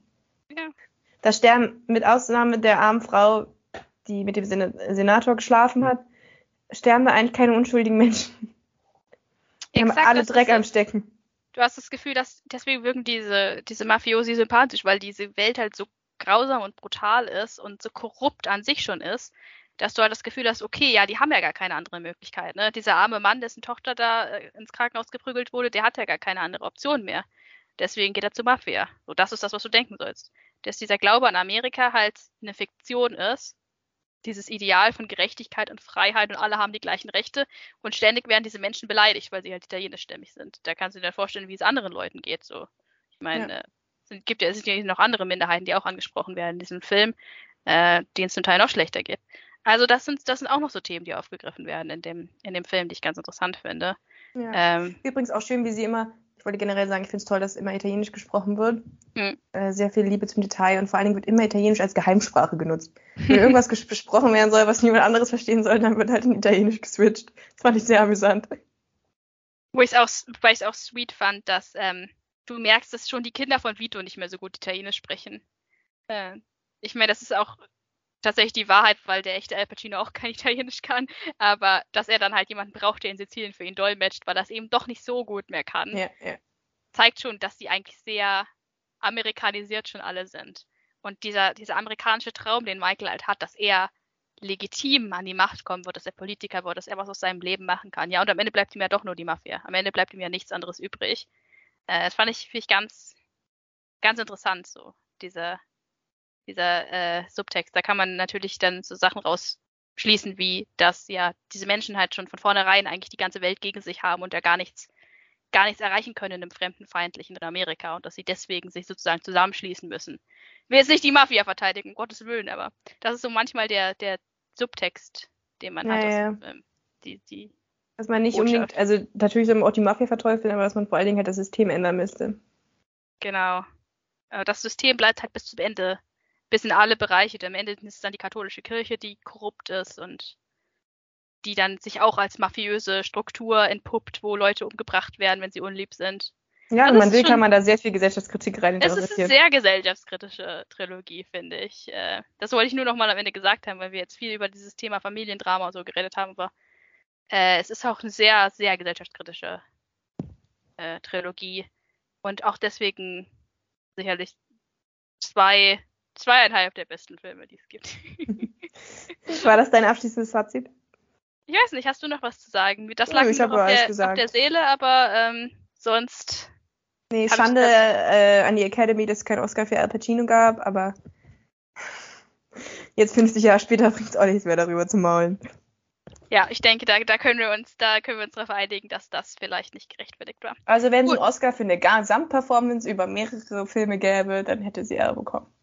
Vielleicht war die Performance in jedem Film nicht stark genug oder es gab in dem jeweiligen Jahr noch eine bessere, aber als Gesamtwerk, so als eher ein Oscar für, für die Trilogie Paten, verleihe ich ihn hiermit. Herzlichen Glückwunsch, Al. Melde dich gerne bei uns, wenn du ihn abholen möchtest. Übrigens auch schön, wie im ersten Teil an irgendwie so einer kleinen Ministelle, ähm, ich glaube, das ist die Szene mit dem Pferdekopf, äh, an der Ecke so ein Oscar steht. Weil das war ja, glaube ich, ein Drehbuchautor, ne, den sie da, die, oder ein Regisseur, wo sie den Pferdekopf reingelegt haben und er hat halt seinen Oscar, genau, er hat seinen Oscar so im, im, im Regal hab ich gedacht, ach, auch ein schöner Vorbote für Ja. diese Filme. Wirklich, wirklich. Neun Oscars haben sie abgeräumt. Ja, ich Auch denke, in haben den wichtigen Schauspielkategorien. ja, das kann zum Beispiel andere Trilogien nicht von sich behaupten. Ganz genau. Das, in beiden, Option, äh, in beiden, sag schnell, in beiden Kategorien überzeugt. genau, genau.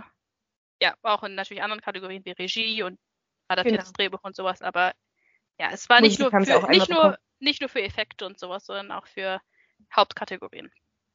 Also rundherum anspruchsvolle Filme und das war das unser Aufhänger, den wir am Anfang hatten. Ja, künstlerisch, an, künstlerisch anspruchsvolle Filme, aber auch gute Unterhaltung, finde ich. Es, es vereint halt beides. Man hat das Gefühl, man, man sieht eine unterhaltsame Story, Familiendrama, Shakespeare-Tragödie, bla bla bla, aber trotzdem clever.